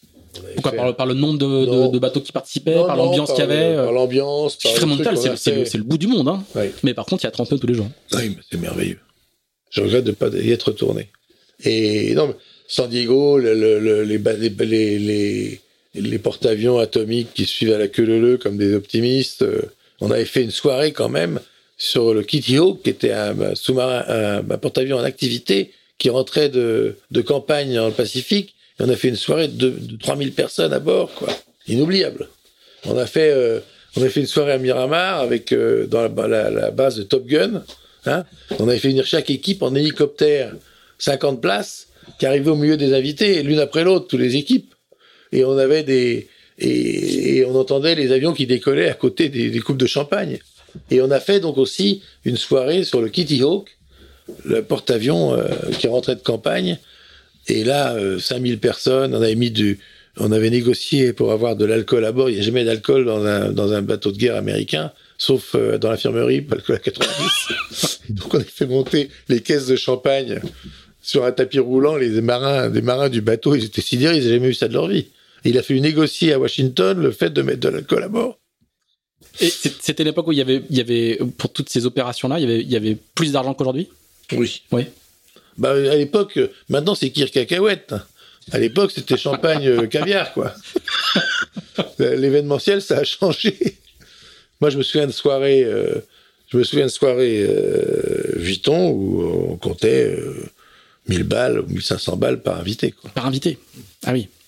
T'es nostalgique de cette époque-là? Non. Non, c'est des souvenirs formidables. Mais il y a un temps pour tout. J'ai organisé cette Vuitton Cup quand même pendant 30 ans. Voilà, c'est bien, c'était bien c'est quoi le, point de bascule qui fait que justement euh, Vuitton se retire et que, Alors Vuitton se retire, ça je peux en parler, mais je vais peut-être terminer euh, au fond de la scène avec un parpaing autour du cou.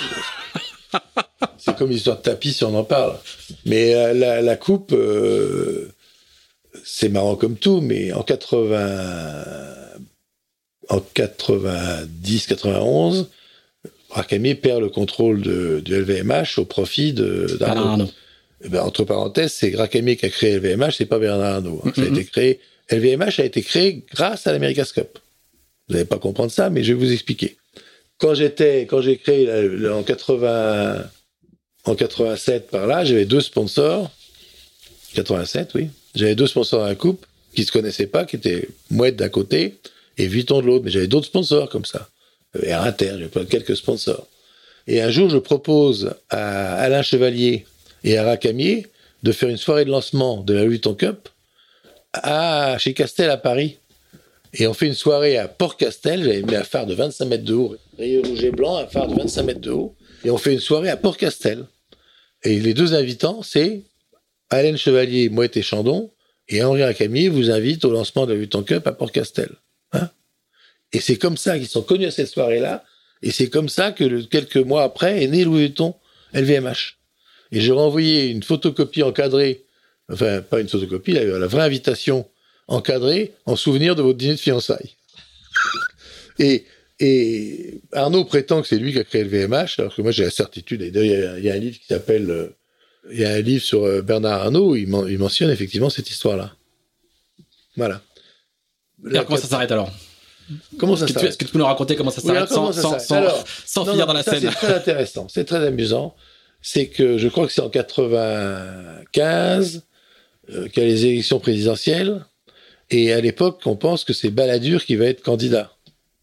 Hein et Arnaud soutient Balladur à fond contre Chirac. Finalement, c'est Chirac qui est choisi. Hein et Chirac connaissait bien l'America's Cup parce qu'il avait, sous ville de Paris, soutenu. Il avait sponsorisé Marc, Marc Pajot. Il était venu à San Diego et moi j'étais devenu assez pote avec lui. Toujours est-il que en 95, déjà en 92, Arnaud avait voulu arrêter l'America's Cup en 92 et il avait fallu que Carcel, qui est son jeune Carcel. Yves Carcel, qui était le patron de voilà, Vuitton, dise à Arnaud, écoutez, moi, si vous retirez, si vous quittez America's Club, je démissionne. Et Arnaud, à l'époque, avait vraiment besoin de Carcel, donc il a accepté de continuer. Mais contre son gré, parce que c'est un truc qui avait été créé par un camier avant, etc. Et à chaque fois que j'ai rencontré Arnaud, moi, il m'incendiait en disant que j'étais un porte-valoche de Racamier, etc. Enfin, odieux. Bon. Et donc, en 80, en 95, euh, Carcel m'appelle, il me dit Bruno, c'est foutu, euh, j'ai vu qu'Arnaud hier, euh, il arrête America's Cup. Et cette fois-ci, je peux pas mettre ma, je peux pas mettre ma démission dans la balance à chaque fois. Et donc, je crois que c'est fini, il faut que tu fasses autre chose. Non, bah écoute, je dis à Yves, bah d'accord, on va essayer de trouver quelque chose. Là, je pars un an en bateau avec mes enfants, etc. J'étais un peu écœuré, donc je prends une année sabbatique. Et puis, pendant l'année sabbatique, j'ai une idée, j'ai dit, je connaissais bien le champion olympique de sabre, euh, qui était qui était responsable des sports à, à l'Élysée avec Chirac. Oui, oui je, vois, que lui. Euh, Philippe Je te dirais. Oui, oui je, vois, je vois, bien qui c'est aussi. Et euh, j'ai très pote avec lui, hein, parce qu'on était au jeu ensemble et tout ça. On se dit, on déjeune avec lui près de l'Élysée, et je dis, c'est con, Vuitton vient de se retirer de l'America's Cup. Est-ce qu'on pourrait pas faire une... Je pense à ça pendant le déjeuner, c'était pas du tout mmh. prévu. On pourrait pas faire une lettre de Chirac à Arnaud en disant que pour le prestige de la France, ce serait bien que Vuitton continue l'America's Cup. Et à ce moment-là, éclair, je me dis, mais putain, Arnaud a soutenu euh, Balladur. Maintenant, c'est Chirac qui a été élu. Euh, et c'est la merde, quoi. Il faut absolument qu'on fasse ça parce qu'il y a peut-être des chances qui craquent. Et effectivement, on prépare sur le papier, sur la toile, sur le, la nappe du bistrot à côté de l'Élysée, on prépare la lettre de Chirac à Arnaud en disant que pour le prestige de la France, ça serait bien que Vuitton reste dans la coupe. Et alors on Donc se pour se racheter de sa, son soutien à Balladur, il a accepté de. et on se dit, et on se dit, euh, on se dit, bah tiens, euh, ça serait avec en plus comme Chirac connaît bien l'America's Cup, peut-être même qu'il va rajouter un mot. Effectivement, la lettre part dans le paraffeur de, de, de un des nombreux paraffeurs. Il y avait 300 lettres ce jour-là. La lettre part à Arnaud avec un mot de Chirac en plus. C'est bien la coupe et tout ça. Et du coup, deux jours après, il y a Carcel qui m'appelle, il dit Bruno, je sais pas ce que tu as fait, mais Arnaud vient d'appeler et il dit qu'il faut qu'on arrête, qu'on retourne à Cup tout à fait cessante. Alors que dans la presse, ils avaient déjà annoncé que Vuitton sortirait, quoi. Ah oui. Et c'est comme ça qu'on est reparti pour un tour. Et Arnaud sait pas cette histoire-là. S'il savait que, s'il savait que la, lettre avait Il va, il va l'apprendre aux écoutants. Toujours est-il que c'est comme ça que la coupe 2000 a eu lieu. Parce que c'était fini, c'était foutu. Vuitton était parti. Très bien rigolade. Il y a des choses comme ça qui changent une vie. Ça se joue pas, ça se joue pas à grand chose. Euh, donc du coup, euh, ça va durer encore quelques années. Bah 2000, 2003, 2007 à Valence. Là, je commence avec Bertarelli à perdre un peu mon rôle euh, d'organisateur. Donc Ernesto Bertarelli qui a, qui a gagné la coupe. oui. Première nation européenne à gagner la coupe. Avec 100 Européens à bord, mais bon. 100 Européens à bord. 100 Suisses à bord, mais en bon. cas. Voilà, Lingui gagne la, gagne la coupe et donc c'est eux qui organisent Valence voilà. 2007. 7, ce qui était un bel événement, mais n'empêche que euh, Vuitton a perdu un peu les manettes. Moi, je suis toujours là, je m'occupe de tas de choses, mais n'empêche que je représente Vuitton, je suis plus organisateur de l'épreuve. D'accord. 2007.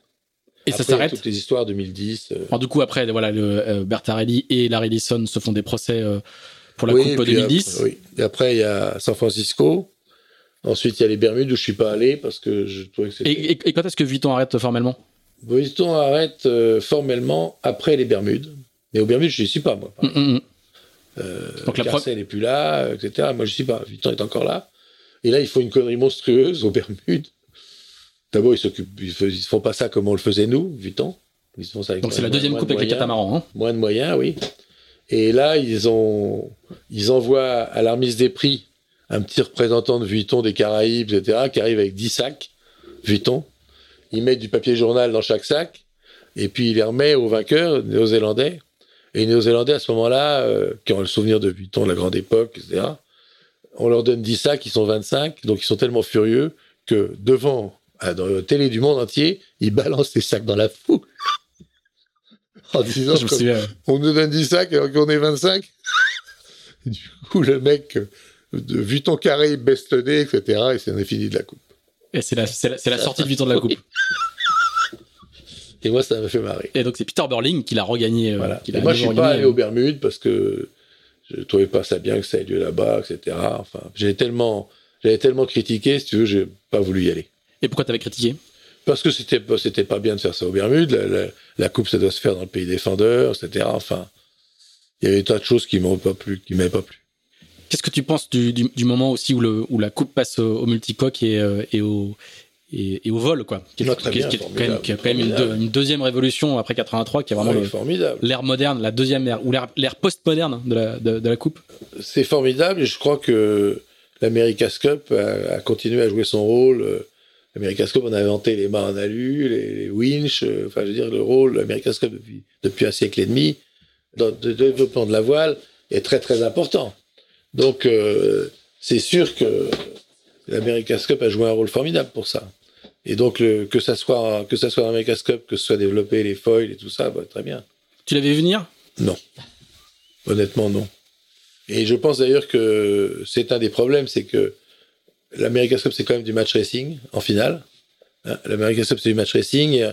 Et en match racing, c'est les bateaux les plus intéressants en match racing, c'est les bateaux les plus lents.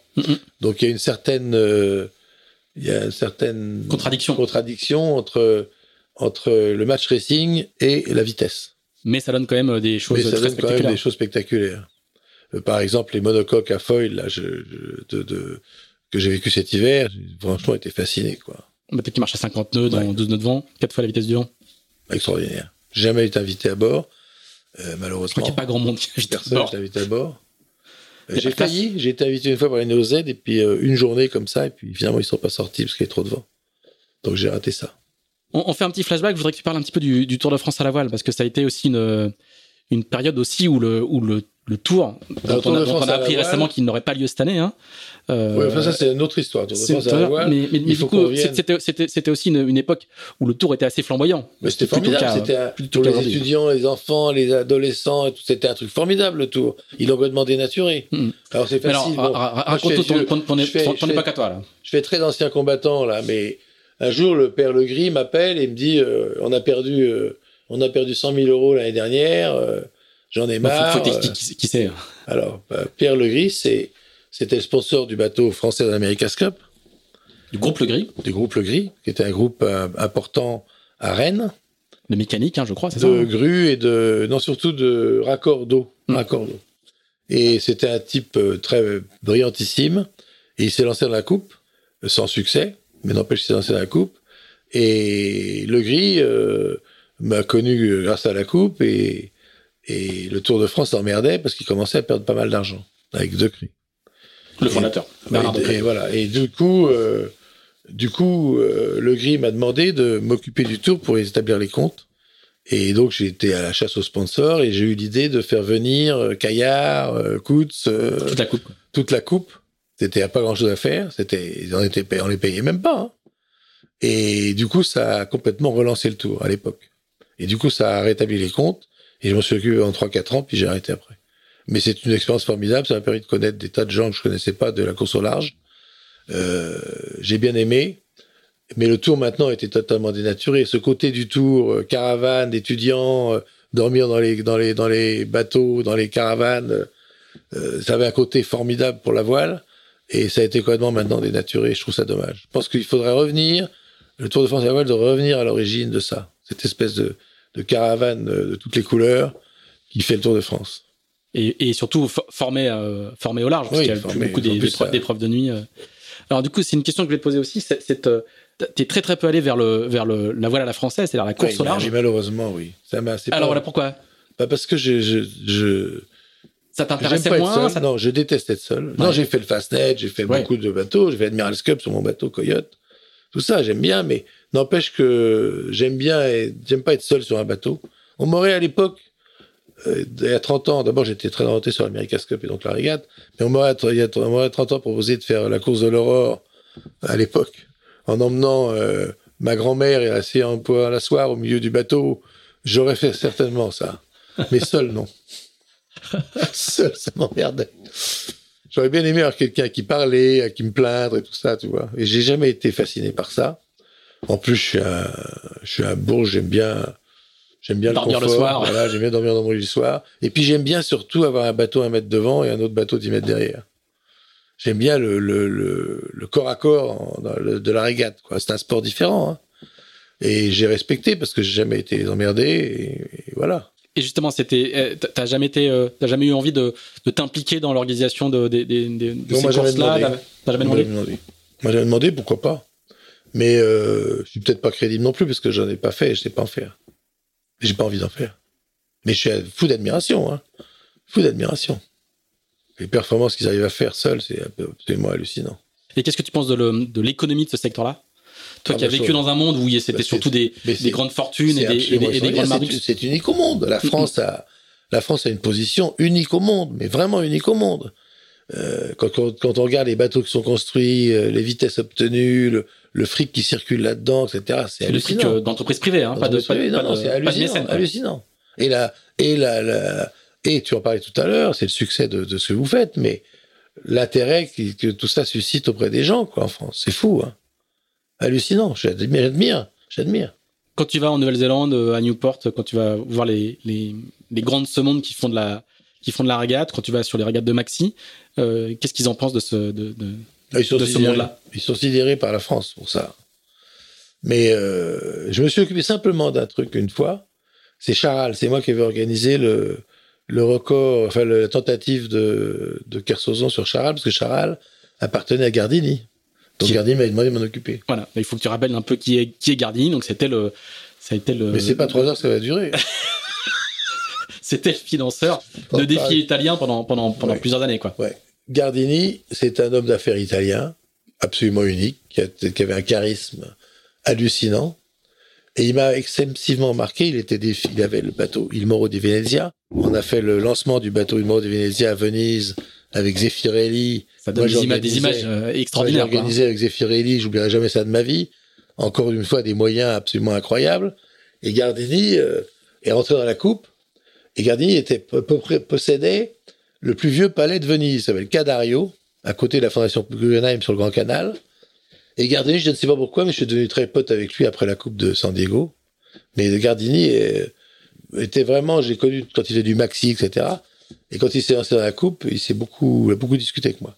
Toujours est-il qu'il quand il s'est lancé dans la coupe, il m'a dit, écoutez Bruno, euh, j'ai un palais à, à Venise, très ancien, je voudrais faire venir là 30 mecs, les 30 mecs les plus importants de la coupe, du monde entier.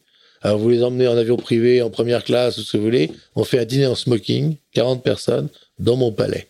Formidable, formidable, formidable.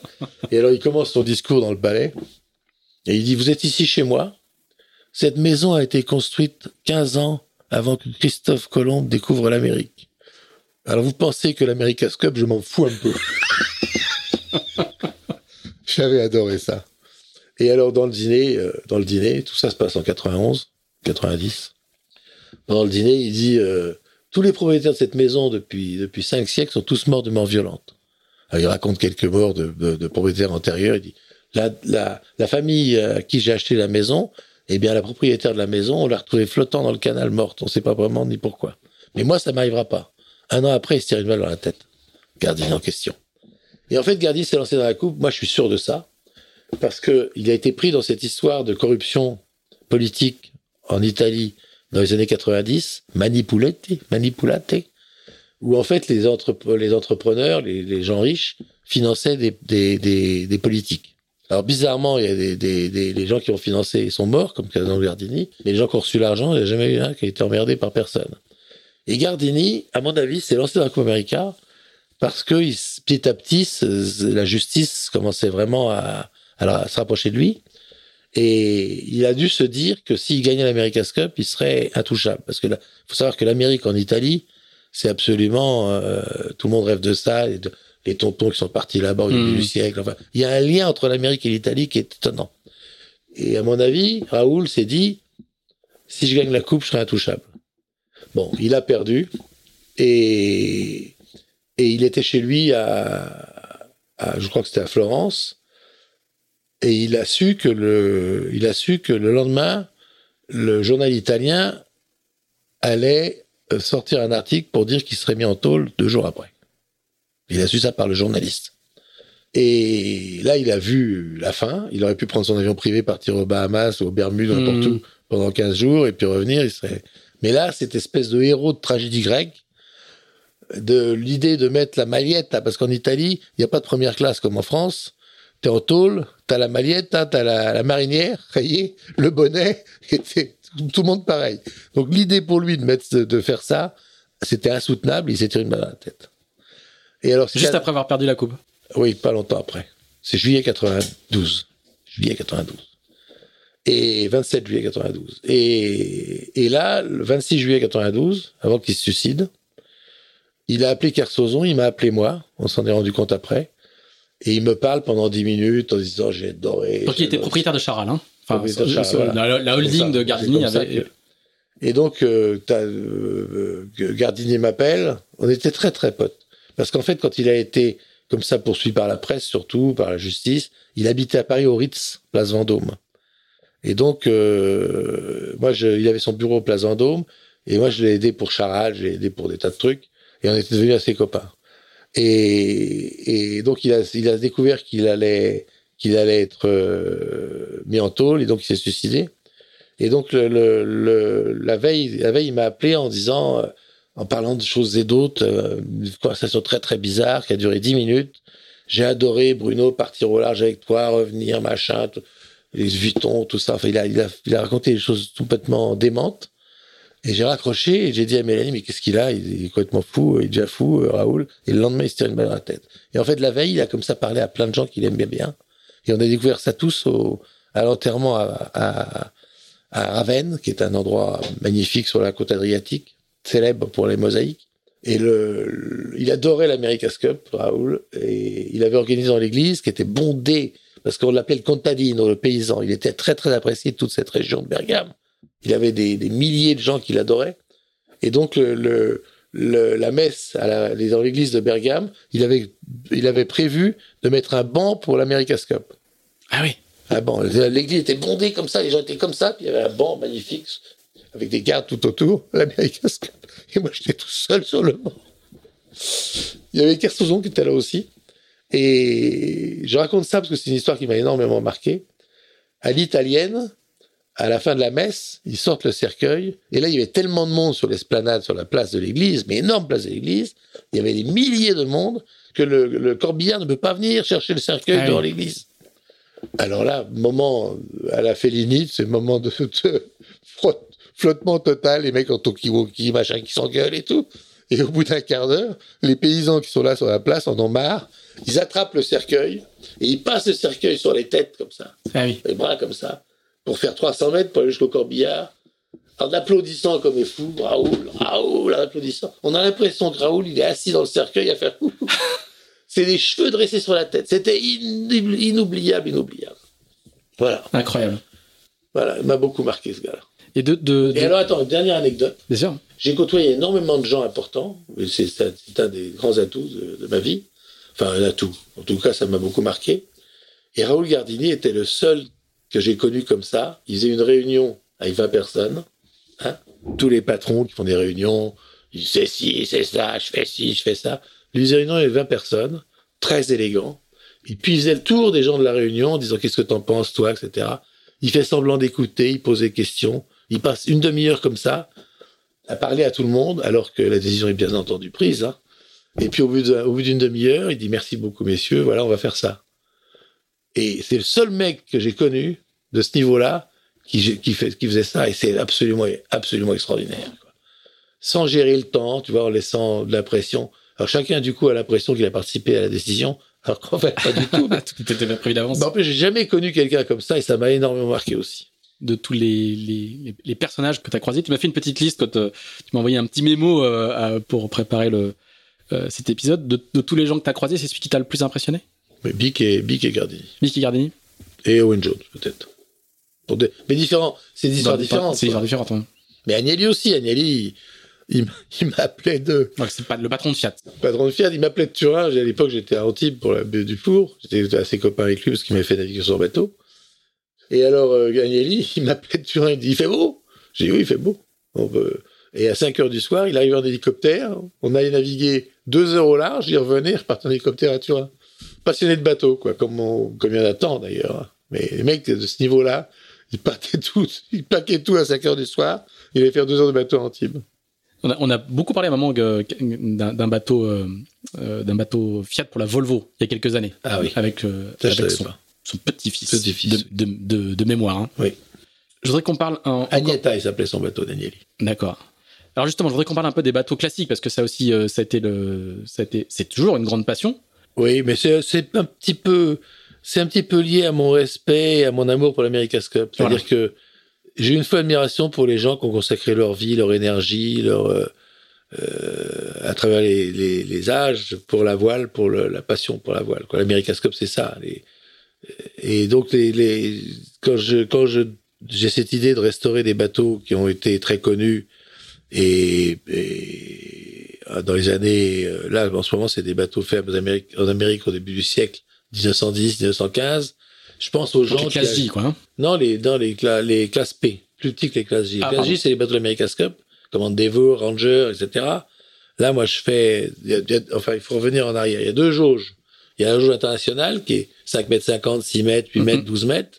Et puis il y a la jauge universelle créée par euh, par Reschoff qui est ce sont des lettres. Ouais. classe J c'est les 12 mètres de, des- les bateaux de l'America's Cup les bateaux de 40 mètres Endeavour Ranger etc Shamrock et puis t'as T'as donc, ça c'est les classes J, mais avec classe P plus petit, classe Q encore plus petit, classe R encore plus petit, mais c'est un peu comme, les, comme les, la clause de jeu internationale.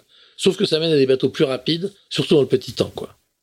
C'est-à-dire que, euh, à, à- à l'époque, euh, au début du siècle dernier, les bateaux européens étaient obligés de naviguer en mer d'Irlande, euh, les Fife, tout ça, c'était des bateaux qui étaient costauds, quoi, qui étaient. Alors que les bateaux américains, Long Island Sound, Boston, ces petits temps, etc. Donc les bateaux de la jauge universelle, c'était des bateaux extraordinaires de petit temps. Et en fait, maintenant que les régates se coursent uniquement dans le petit temps, plus jamais dans la brise, pour des questions de, dont on peut parler, notamment l'histoire de l'RL, on va en parlera un jour, Vas-y. j'espère. Eh bien, ça a conduit à des bateaux, euh, les classes P, classe, classe J, Q, R, etc., des bateaux très rapides le petit temps. Et c'est passionnant. Et moi, ce que j'aime dans cette histoire, c'est de penser aux gens qui ont fait ces bateaux à l'époque, qui ont, on retrouve dans le bateau, quand on le voit, la passion des constructeurs, mais aussi des propriétaires de l'époque. Moi, j'aime bien cette histoire-là. Et donc, je, je me suis lancé là-dedans. Il y a un chantier qui travaille que pour moi euh, dans le Maine. John Anderson, un minuscule chantier. Il a restauré déjà huit bateaux pour moi, pas pour moi, parce que je trouve des clients qui achètent le bateau et moi, je suis la construction, la mise au point, etc. Ah, tu fais chef de projet quoi. Voilà, je fais chef de projet pour, je l'ai fait pour jour de fête, pour euh, Olympian, euh, Chips, Corinthian, euh, euh, Aloha, enfin plein quoi. Ça m'amuse beaucoup. Et tu continues à faire ça? Bah là, en ce moment, j'en ai à vendre, mais il y a plus trop d'intérêt. Je sais pas ce qui se passe dans les bateaux classiques. J'ai j'ai une idée, mais ça, ça m'inquiète un peu. Maintenant que Panerai s'est retiré, que des bateaux ont été vendus euh, pour rien, notamment Marikita, Mariska, euh, Moonbeam, dont certains sont à Brest, ont été vendus pour rien. Du coup, ça a totalement euh, déstabilisé le. ce milieu-là. c'est un horloger italien, Oui, c'est ça, hein, qui était, qui italien, était qui un était- grand sponsor de, Voilà. circuit classique du coup, méditerranéen. qui, qui apportait quelque chose, quoi. Et maintenant, il n'y a plus ça.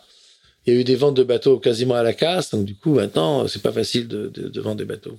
Donc le marché est, totalement désorganisé quoi. Moi, je crois, oui. En plus, la jauge est merdique. euh, la fit, là, le- le- la jauge des bateaux classiques est bizarre. Donc, euh, euh, on ne sait pas comment vi- viennent les résultats finalement. Donc, c'est pas, c'est pas en pleine forme. C'est un, Dommage. c'est un monde très organisé ou Ouais, c'est organisé, mais peut- peut-être pas par des gens assez dynamiques ou des gens qui euh, qui euh, acceptent de suivre ce qui se passe ailleurs, notamment euh, l'IRC, ça marche très bien. Pourquoi pas prendre une jour GRC Enfin, Ils ont, c'est un peu, c'est un peu une, euh, usine à gaz, on dit. T'as beaucoup, t'as continué à naviguer pendant toutes ces années. On n'en a pas beaucoup parlé. On a beaucoup parlé euh, de business et d'organisation, mais t'as as toujours continué à naviguer. Ah oui, je fais champion de, de J80 aux États-Unis où on était, on est 20 ans de plus en moyenne que le plus vieux des autres équipages. Et, vous faites 15e, je crois. Hein, on fait 10e sur 95. Voilà, c'est ça. Et tu navigues toujours avec la même bande de copains depuis, depuis toujours. Ah oui, les coyotes. Ça, voilà, exactement. On a les coyotes. Raconte-nous un petit peu d'où vient cette. Euh, bah, C'est-à-dire que euh, on a fait, pour, on a fait l'Admiral's Cup ensemble. Et on a donc acheté un bateau. Euh, alors justement, il y a Julien, bah, Jean-François Benz, le gendre de Racamier. Il y avait Patrice Roinet, qui était président de l'UNCL. Il y a mon pote de toujours, que j'ai toujours tous les jours au téléphone depuis 60 ans, tous les jours au téléphone depuis 60 ans, qui est Gilles Fournier, qui est le patron des chantiers du Havre, qui avait fait ses, ses paquebots à voile, vous savez, vous vous souvenez, les paquebots à voile, Club Méditerranée, etc. Alors, on faisait quatre ou cinq, six, et on a toujours payé le bateau euh, à cinq. Les bateaux, les bateaux. Et donc, c'était un yacht en copropriété, donc j'ai eu l'idée d'appeler le bateau Coyote. D'accord. Yacht en copropriété. Tout à fait. Alors, on en a eu plein de toutes sortes. Il y a eu Lazy Coyote, un bateau qu'on avait aux Antilles, qu'on louait. Il y a il y a, il y a eu Lady Coyote parce que c'était le bateau de ma femme. Enfin, on a eu plein de bateaux comme ça qu'on appelait Coyote. Le dernier en date s'appelle Nigel Irons. C'est un bateau moteur qui ressemble un peu à un lobster boat et qui s'appelle euh, un ranch boat qu'on a appelé Cool Coyote. Voilà. Et as continué tu continues encore à régater aujourd'hui? Oui, quand je peux, oui. Genre, euh, genre euh, Tour des Moines. non, non, mais je régate. J'ai gagné à Saint-Tropez euh, sur l'ADP, là, j'ai gagné la, la régate des centenaires. Non, je continue à régater. Et d'ailleurs, là, entre parenthèses, la voile, c'est un sport absolument unique. C'est le seul sport, si on peut dire que c'est un sport, hein, parce que c'est plutôt, euh, faut être, euh, c'est plutôt un espèce de jeu d'échecs. Euh, maintenant, en tout cas à mon niveau, quand je suis à la barre, c'est pas vraiment un sport, quoi. C'est, en tout cas, c'est un sport de roublard. C'est pas un sport de, de jogger. no jogging. No jogging. Et donc, je continue à navigater, oui, oui, dès que je peux, quoi. Euh, j'ai une, petite question. Là, j'ai sur Pintiab, souvent le bateau de Gilles, qui a gagné le championnat du Rohr, etc., qui est un des meilleurs bateaux euh, en Manche. Euh, j'ai une petite question subsidiaire pour toi, pour revenir, revenir sur la coupe. Comment comment t'expliques le, le, fait que la France n'ait jamais réussi à, ah bah ça, j'ai des... percer dans la coupe Alors, fais-nous la, ah, la, checklist qui fait que j'ai une théorie qui rejoint ce que tu fais, j'ai une théorie d'ailleurs qui rejoint ce que tu fais avec les, la course au large, c'est qu'en fait les Français sont, sont individualistes, râleurs, et ils sont très très bons quand ils sont seuls sur un bateau, voire deux. Mais moi je me souviens quand on faisait l'America's Cup, euh, on disait toujours, euh, on fout 12 Anglais sur un bateau, on a un équipage. On fout 12 Français sur un bateau, on a 12 individus qui se chamaillent, qui se fritent. Et c'est ça. La France, c'est le, c'est le domaine des bateaux, des, des équipages réduits.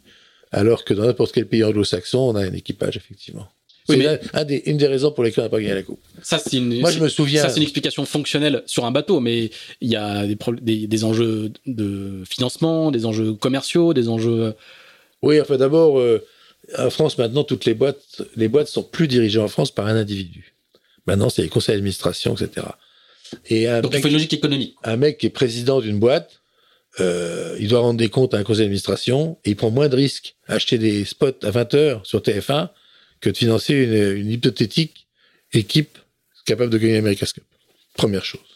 La seconde chose, c'est que, et ça je connais très très bien, très très très très bien, de façon très proche, l'équipe néo-zélandaise depuis euh, les années euh, Peter Blake, c'est que les Néo-Zélandais, même la dernière coupe-là, étaient pratiquement pas payés. L'objectif des Néo-Zélandais quand ils rentrent dans la coupe, c'est un commando ils sont là pour gagner, ils sont pas là pour gagner leur vie.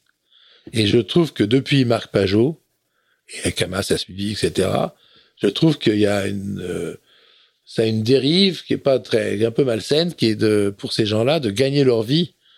Moi, je me suis à Pajot me disant, moi, j'en ai rien à foutre de la coupe, euh, je suis là pour gagner ma vie, quoi. Et ça, je trouve ça pas bien, quoi. Parce que du coup, le budget euh, est astronomique, quoi. Devient astronomique. Mais les Kiwis gagnent leur vie aussi quand ils font la coupe. Pas du tout, 4000 euros par mois. 4 000 euros par mois. Alors qu'il y a, il y a des salaires, je tairai le nom, mais il y a des salaires dans Cup en France qui étaient plus proches de 20 25 000. Est-ce qu'il n'y a pas non plus un, un, un, problème aussi de entre guillemets de concurrence de produits. C'est-à-dire pourquoi une entreprise financerait le Coupe de l'Amérique quand elle peut aller financer euh, un Vendée Globe ou une route du Rhum Oui, mais qui enfin, s'avérerait euh, extrêmement oui, rentable rentable sur le marché français. sur le marché français. ouais. Ça le problème. La différence, c'est que l'America's Cup, telle qu'elle était avec Louis Vuitton, etc., c'était vraiment une audience mondiale. Il y avait 200 pays qui couvraient, etc. Donc pour une marque internationale, c'était bien. Euh, C'est encore le cas aujourd'hui? Jusqu'à une époque récente, oui, jusqu'à une époque récente, la course au large franco-française n'était pas exportée sur le plan médiatique. Là maintenant, ça va mieux. Mais euh, ça, ça a joué certainement beaucoup, ça, au fait que qu'on trouve pas facilement des sponsors. Et, et l'audience de la Coupe aujourd'hui est continue à être mondiale, même à même à quatre bateaux en Nouvelle-Zélande? Oui, l'audience, la dernière coupe a été bonne, mais enfin, grâce à Internet, énormissime.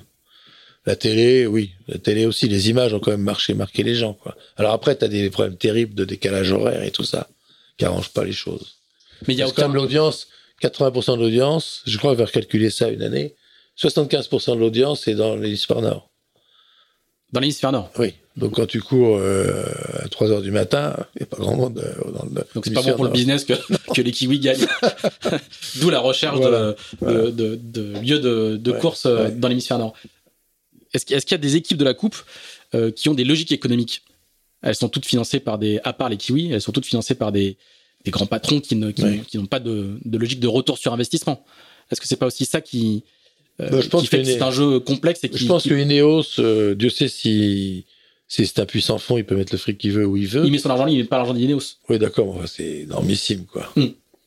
Mais euh, peut-être qu'il met pas le fric d'Ineos, n'empêche que c'est Ineos qui en bénéficie. Ceci dit, Ineos n'est pas un produit grand public, donc je vois pas trop l'intérêt, mais Je veux dire, est-ce qu'il y, y a une logique économique aujourd'hui dans la Coupe de l'Amérique je crois pas. Je crois pas. Et ce qui nous a manqué aussi en France, c'est un nouveau big.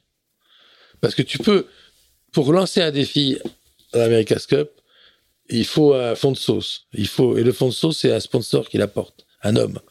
Ou une boîte. Enfin, il faut tu peux pas dire demain matin, je fais l'America's Cup sans avoir au départ un petit magot pour commencer, quoi.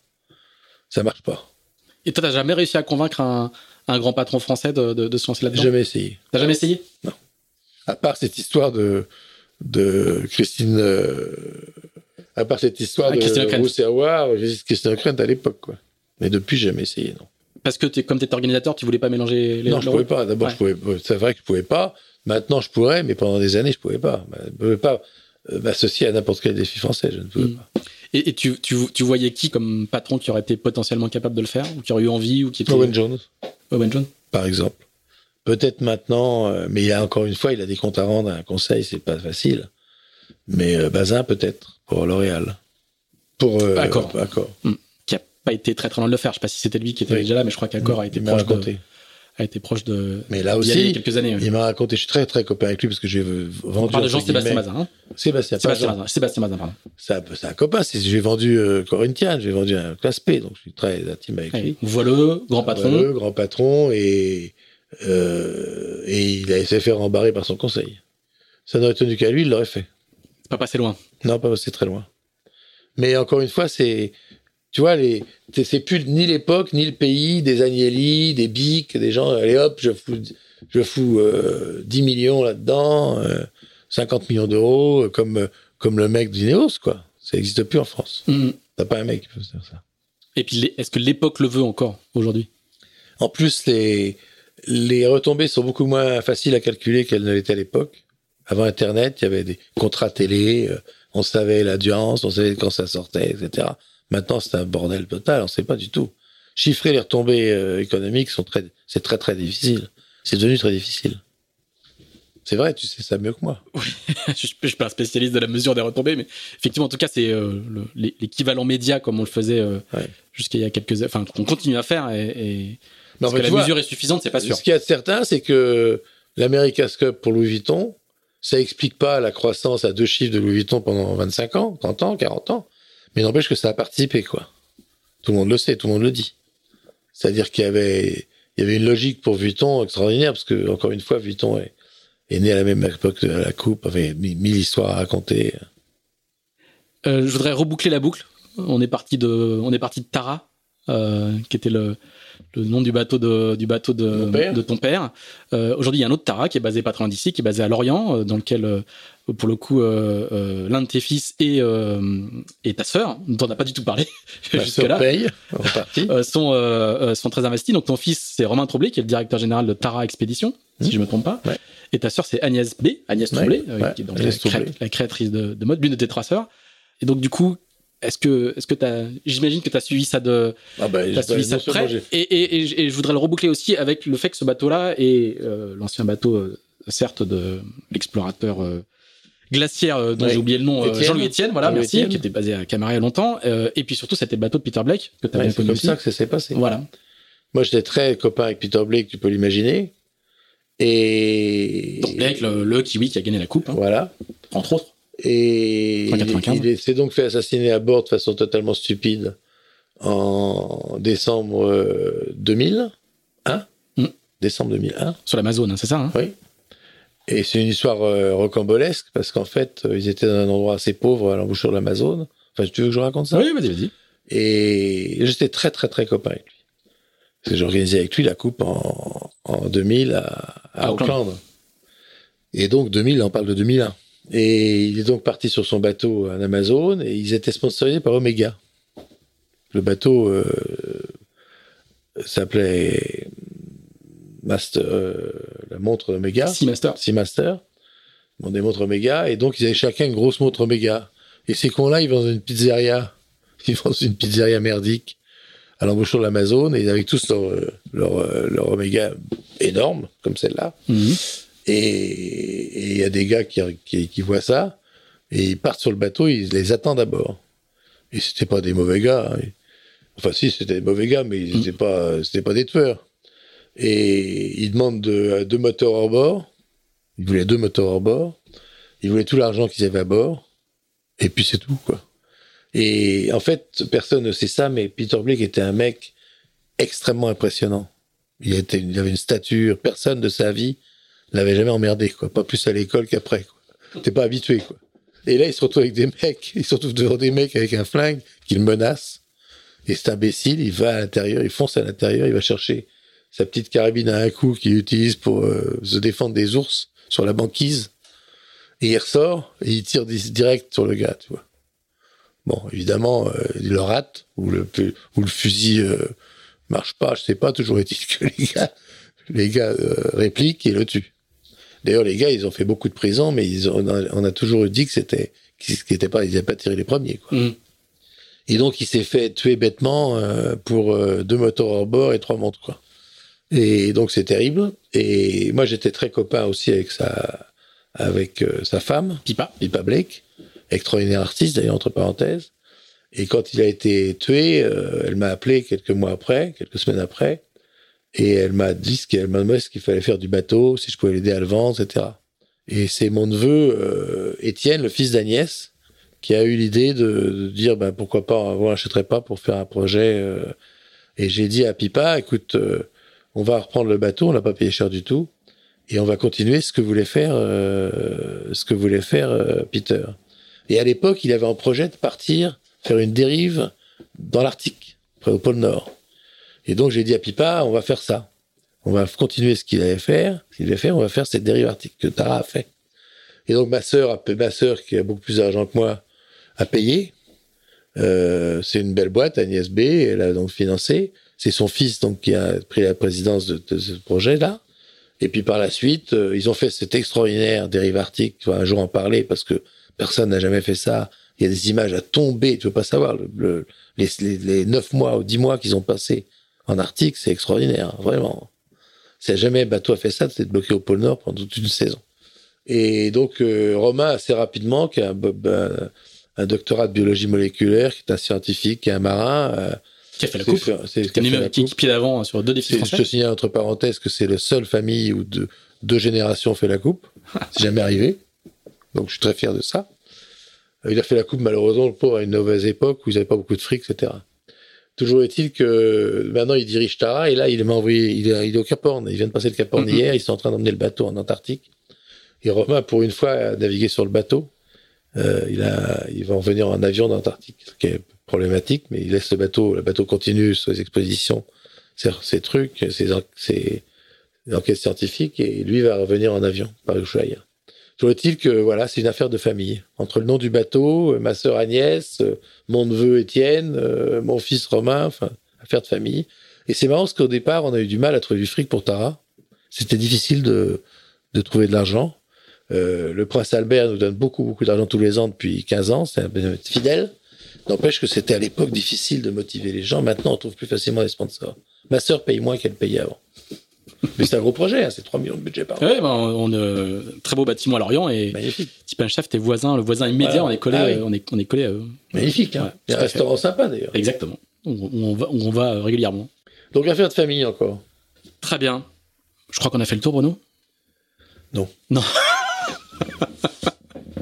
Je crois qu'on ne pourra pas faire le tour. Non, non, je sais bien qu'on ne peut pas faire le tour, mais euh, j'aurais voulu parler. euh, Donc là, Bruno est en train de regarder sa petite liste. Non, non, mais la quarter, euh, la quarter de fer, euh, Magic Carpet, euh, le combat des chefs, c'était un truc extraordinaire. T'as pas été au combat des chefs Non, j'ai pas été au combat des Tu chefs. sais même pas ce que c'est. Si c'était une compétition avec les plus grands skippers, Ouais, non, t'as pas quand tu sais pas ce que c'est. je, crois que j'étais un peu Je sais jeune. pas ce que c'est. Tu vas écrire tes mémoires. Je suis en train. Voilà. Je suis en train, mais il y a des histoires extraordinaires. C'est quoi l'histoire avec Defer Donc Gaston Defer, maire de Marseille, Gaston de ministre, maire de ministre- Marseille, ministre de l'Intérieur de Mitterrand, ministre de l'Intérieur de Mitterrand, euh, passionné de voile. passionné de bateau. Et il, avait, Propriétaire. il, avait, il avait fait un, un Stephens à une époque où les gouvernails étaient encore sous la quille, attachés à la quille. Et Stephens, sa recherche permanente de diminuer la surface mouillée, avait fait une quille tellement petite que le gouvernail était sous le mât. Et donc, il m'a demandé de venir naviguer avec lui parce qu'il n'avait pas navigué avec le bateau de- de fer. Il pouvait pas barrer le bateau, quoi. Et j'ai fait quelques régates avec lui. Et le bateau était imbarrable, effectivement, au portant avec un peu de vent au-dessus de 15 nœuds. Le bateau était imbarrable. C'était le mât dans l'eau, la baume dans l'eau, un tour de bras. On, roulait comme des malades. Et tellement, on roulait tellement que on consommait, euh, on, consommait 10 spies, 12 spies par an. Parce que le, le bateau roulait tellement que le spi s'enroulait autour de l'étai. Et on avait un système avec une drisse avec des lames de rasoir pour déchirer le spi pour pouvoir descendre des morceaux. Parce que le spi s'enroulait, mais 50 tours. Impossible à défaire. Donc on avait un va-et-vient avec des lames de rasoir. Pour défaire le spi. Donc à chaque bord, il y avait, euh, il y avait un On spi à consommer. consommait, on consommait, oui, on consommait 20 spies par an. et, et Gaston était un, un mec formidable. Je raconte- on j'ai pas du tout parlé de tapis. Ça aussi, ça m'a fait de la peine parce que j'ai bien connu tapis. Très, très bien connu tapis, dans la mesure où il m'a demandé d'organiser le, avec le FOSEA, le record d'Atlantique. Mhm. Ah, c'est toi qui l'organise. On faisait une émission tous les soirs à TF1, etc. Et donc j'ai beaucoup côtoyé Tapi à ce moment-là, beaucoup navigué sur son bateau. Et Tapi a fait, a fait donc ses records de l'Atlantique alors qu'il connaissait rien. Et sans Tapi à bord, ils n'auraient jamais réussi.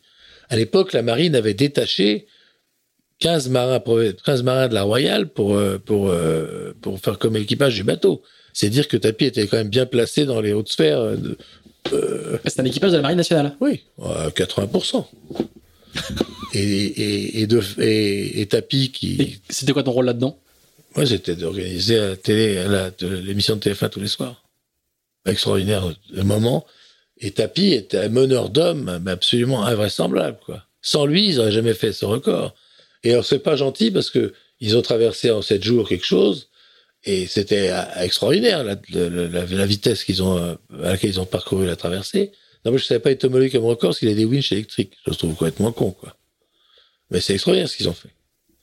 Et Tapi, pour me remercier, ça je peux en parler maintenant, mais je vais encore terminer la scène avec un parpaing. Tapi, euh, Tapi a, m'a appelé euh, quelques jours après, il m'a dit Trouble, parce qu'il m'appelait aussi Trouble. Euh, demain, je, demain, je vais à un match de Marseille à, au Vélodrome, je t'emmène, tu vas au Bourget à 6 heures et je t'emmène. Alors, je, ben, ça m'amusait, donc je vais au, au Bourget et je retrouve dans l'avion euh, Beckenbauer, le footballeur, Franz Beckenbauer, oui, le joueur de tennis euh, roumain Nastas, Iggy Nastase.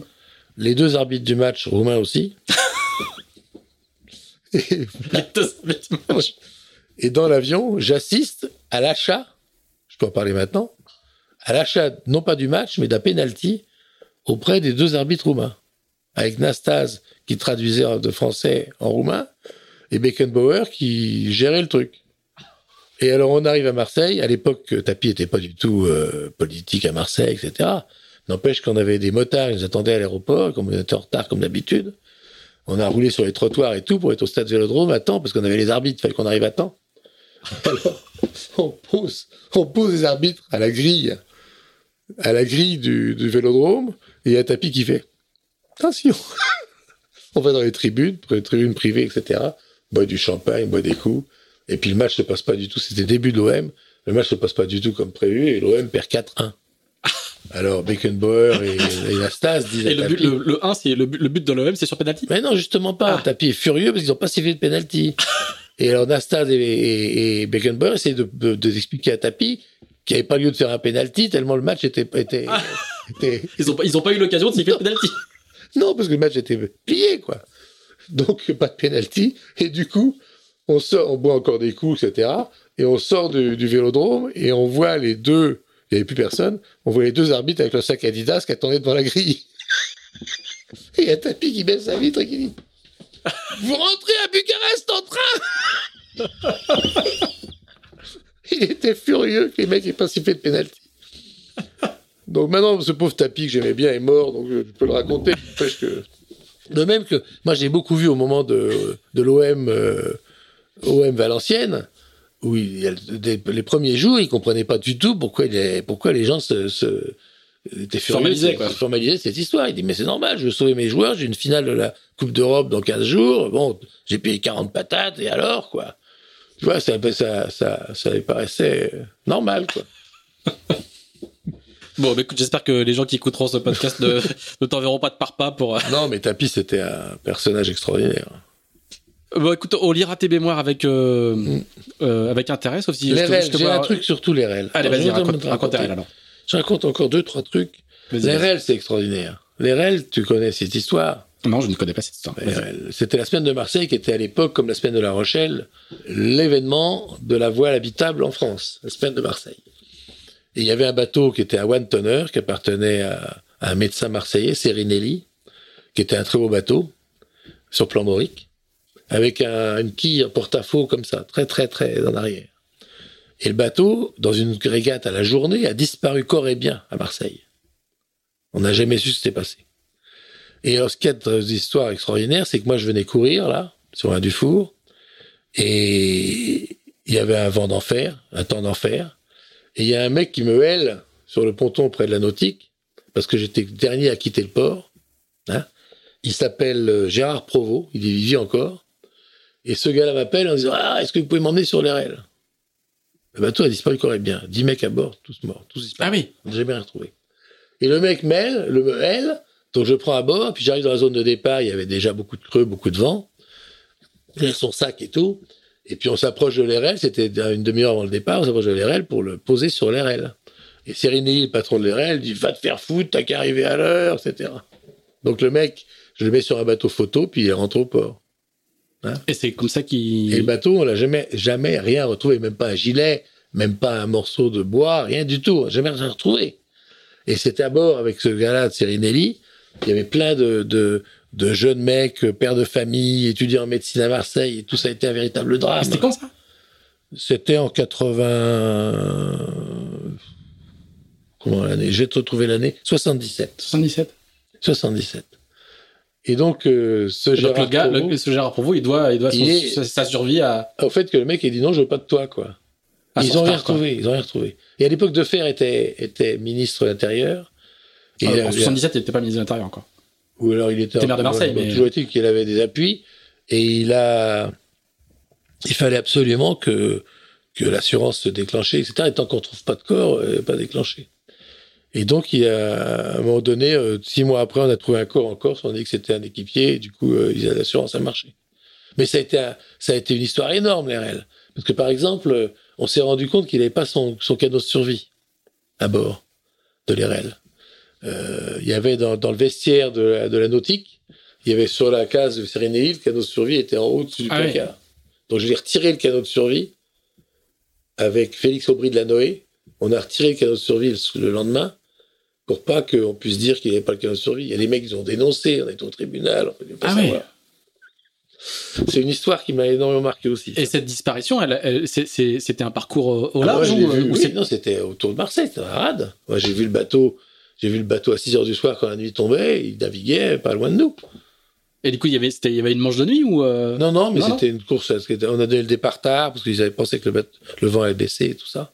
Donc c'est sur le, le- le bateau a disparu sur le parcours, quoi. Oui, à, 5 000 de la côte. On n'a jamais rien retrouvé, tu m'entends? C'est c'est une histoire rocambolesque. Et ça a foutu en l'air euh, la régate dans le Midi pendant longtemps. Quoi. D'autant plus que les, les, les organisateurs ont été poursuivis parce qu'ils avaient un, il y avait un, il y avait un avis de coup de vent, etc. Et en bas du bulletin météo qui était affiché à Nautique, renforcement le soir, rafale à 60 nœuds, et ils ont coupé ça, tu vois. Ah parce qu'ils voulaient absolument faire la régate. Donc ils ont été poursuivis, les mecs. Mais c'est une histoire. De l'histoire. c'est- Je suis étonné que tu ne sois pas au courant. Non, je, je c'est pas. une grande histoire de, la voile en France. Faut que tu regardes ça. Ah oui, mais on va regarder. ouais. Et d'ailleurs, ça serait. Moi, j'ai pas recontacté le gars, Gérard Provost, mais il a fait un article récemment dans une revue, euh, dans un journal marseillais. D'accord. Ça serait intéressant de le Ah, retrouver. on va regarder. Ouais. Voilà. Très bien. La Quarter, t'en as pas parlé, qu'on a gagné quand même la. Quarter sur un bateau de de faux. En 81. Ouais. Le combat des chefs. Alors ça, c'est encore une histoire. Allez, vas-y, raconte le combat des chefs. Bon, j'ai eu cette idée de, de réunir des chefs, entre guillemets, des chefs d'entreprise, des, des mecs des médias, des, l'idée étant de, cette époque, c'était, j'étais copain avec la mère Anetrou, avec Anetrou, et j'avais eu cette idée pour promouvoir ces bateaux.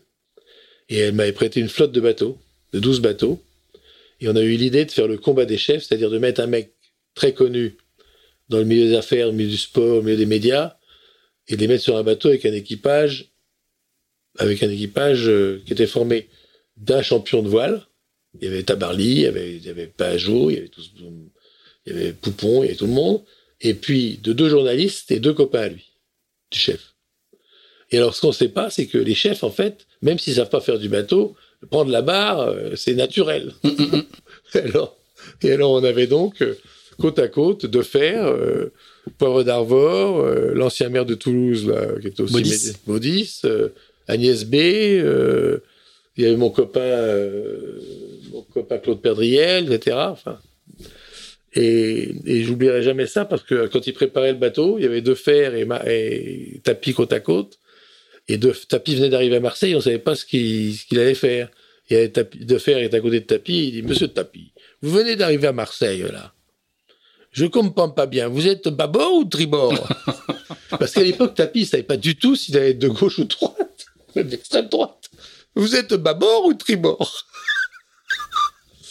Et c'était marrant comme tout parce que j'avais mis Pajot avec Tapis. Et Pajot était allongé, il n'avait pas le droit de barrer. euh, le, le, le, le champion de voile, Tabarly Haut, n'avait pas le droit de barrer. Et alors Tapis faisait semblant de barrer, et Pajot était allongé dans le cockpit en dessous, il barrait comme ça. C'est des souvenirs formidables. On l'a fait trois fois de suite, mais faut, sais, c'est comme les bonnes idées, faut pas toujours euh, continuer ça pendant des années et des années. Mais ça a été un succès énorme. C'est vraiment marré. Voilà. Très bien. Eh ben écoute, on, on lira tes mémoires avec euh, non, c'est pas attention. des mémoires, ça s'appelle Merci. Eh ben Bruno, bah écoute, merci beaucoup. On lira donc euh, ces mémoires qui s'appellent, qui sont pas des mémoires, mais qui s'appellent Merci. Mais merci, euh, je viens de voir que ça, ça s'écrivait M-E-R comme la mer et si S-E-A. Voilà. Donc euh, je sais pas quand est-ce que ça sort, mais on lira ça avec euh, attention. Euh, merci beaucoup de nous avoir accueillis pour faire ce, grand tour aux quatre coins du monde de la planète voile et de la coupe forcément. Si vous avez apprécié ce podcast, eh ben écoutez, n'hésitez pas à nous le faire savoir, n'hésitez pas à mettre euh, 5 étoiles sur Apple Podcast, à le partager, à le recommander, à nous dire ce qui va, à nous dire ce qui va pas, on répond à tout le monde. Et puis euh, voilà, on se retrouve dans 15 jours avec euh, un nouvel épisode. Je sais déjà qui est l'invité, je vais pas vous dire, je sais déjà qui est l'invité, ce qui est assez rare. Voilà, merci Bruno, à bientôt. Bientôt.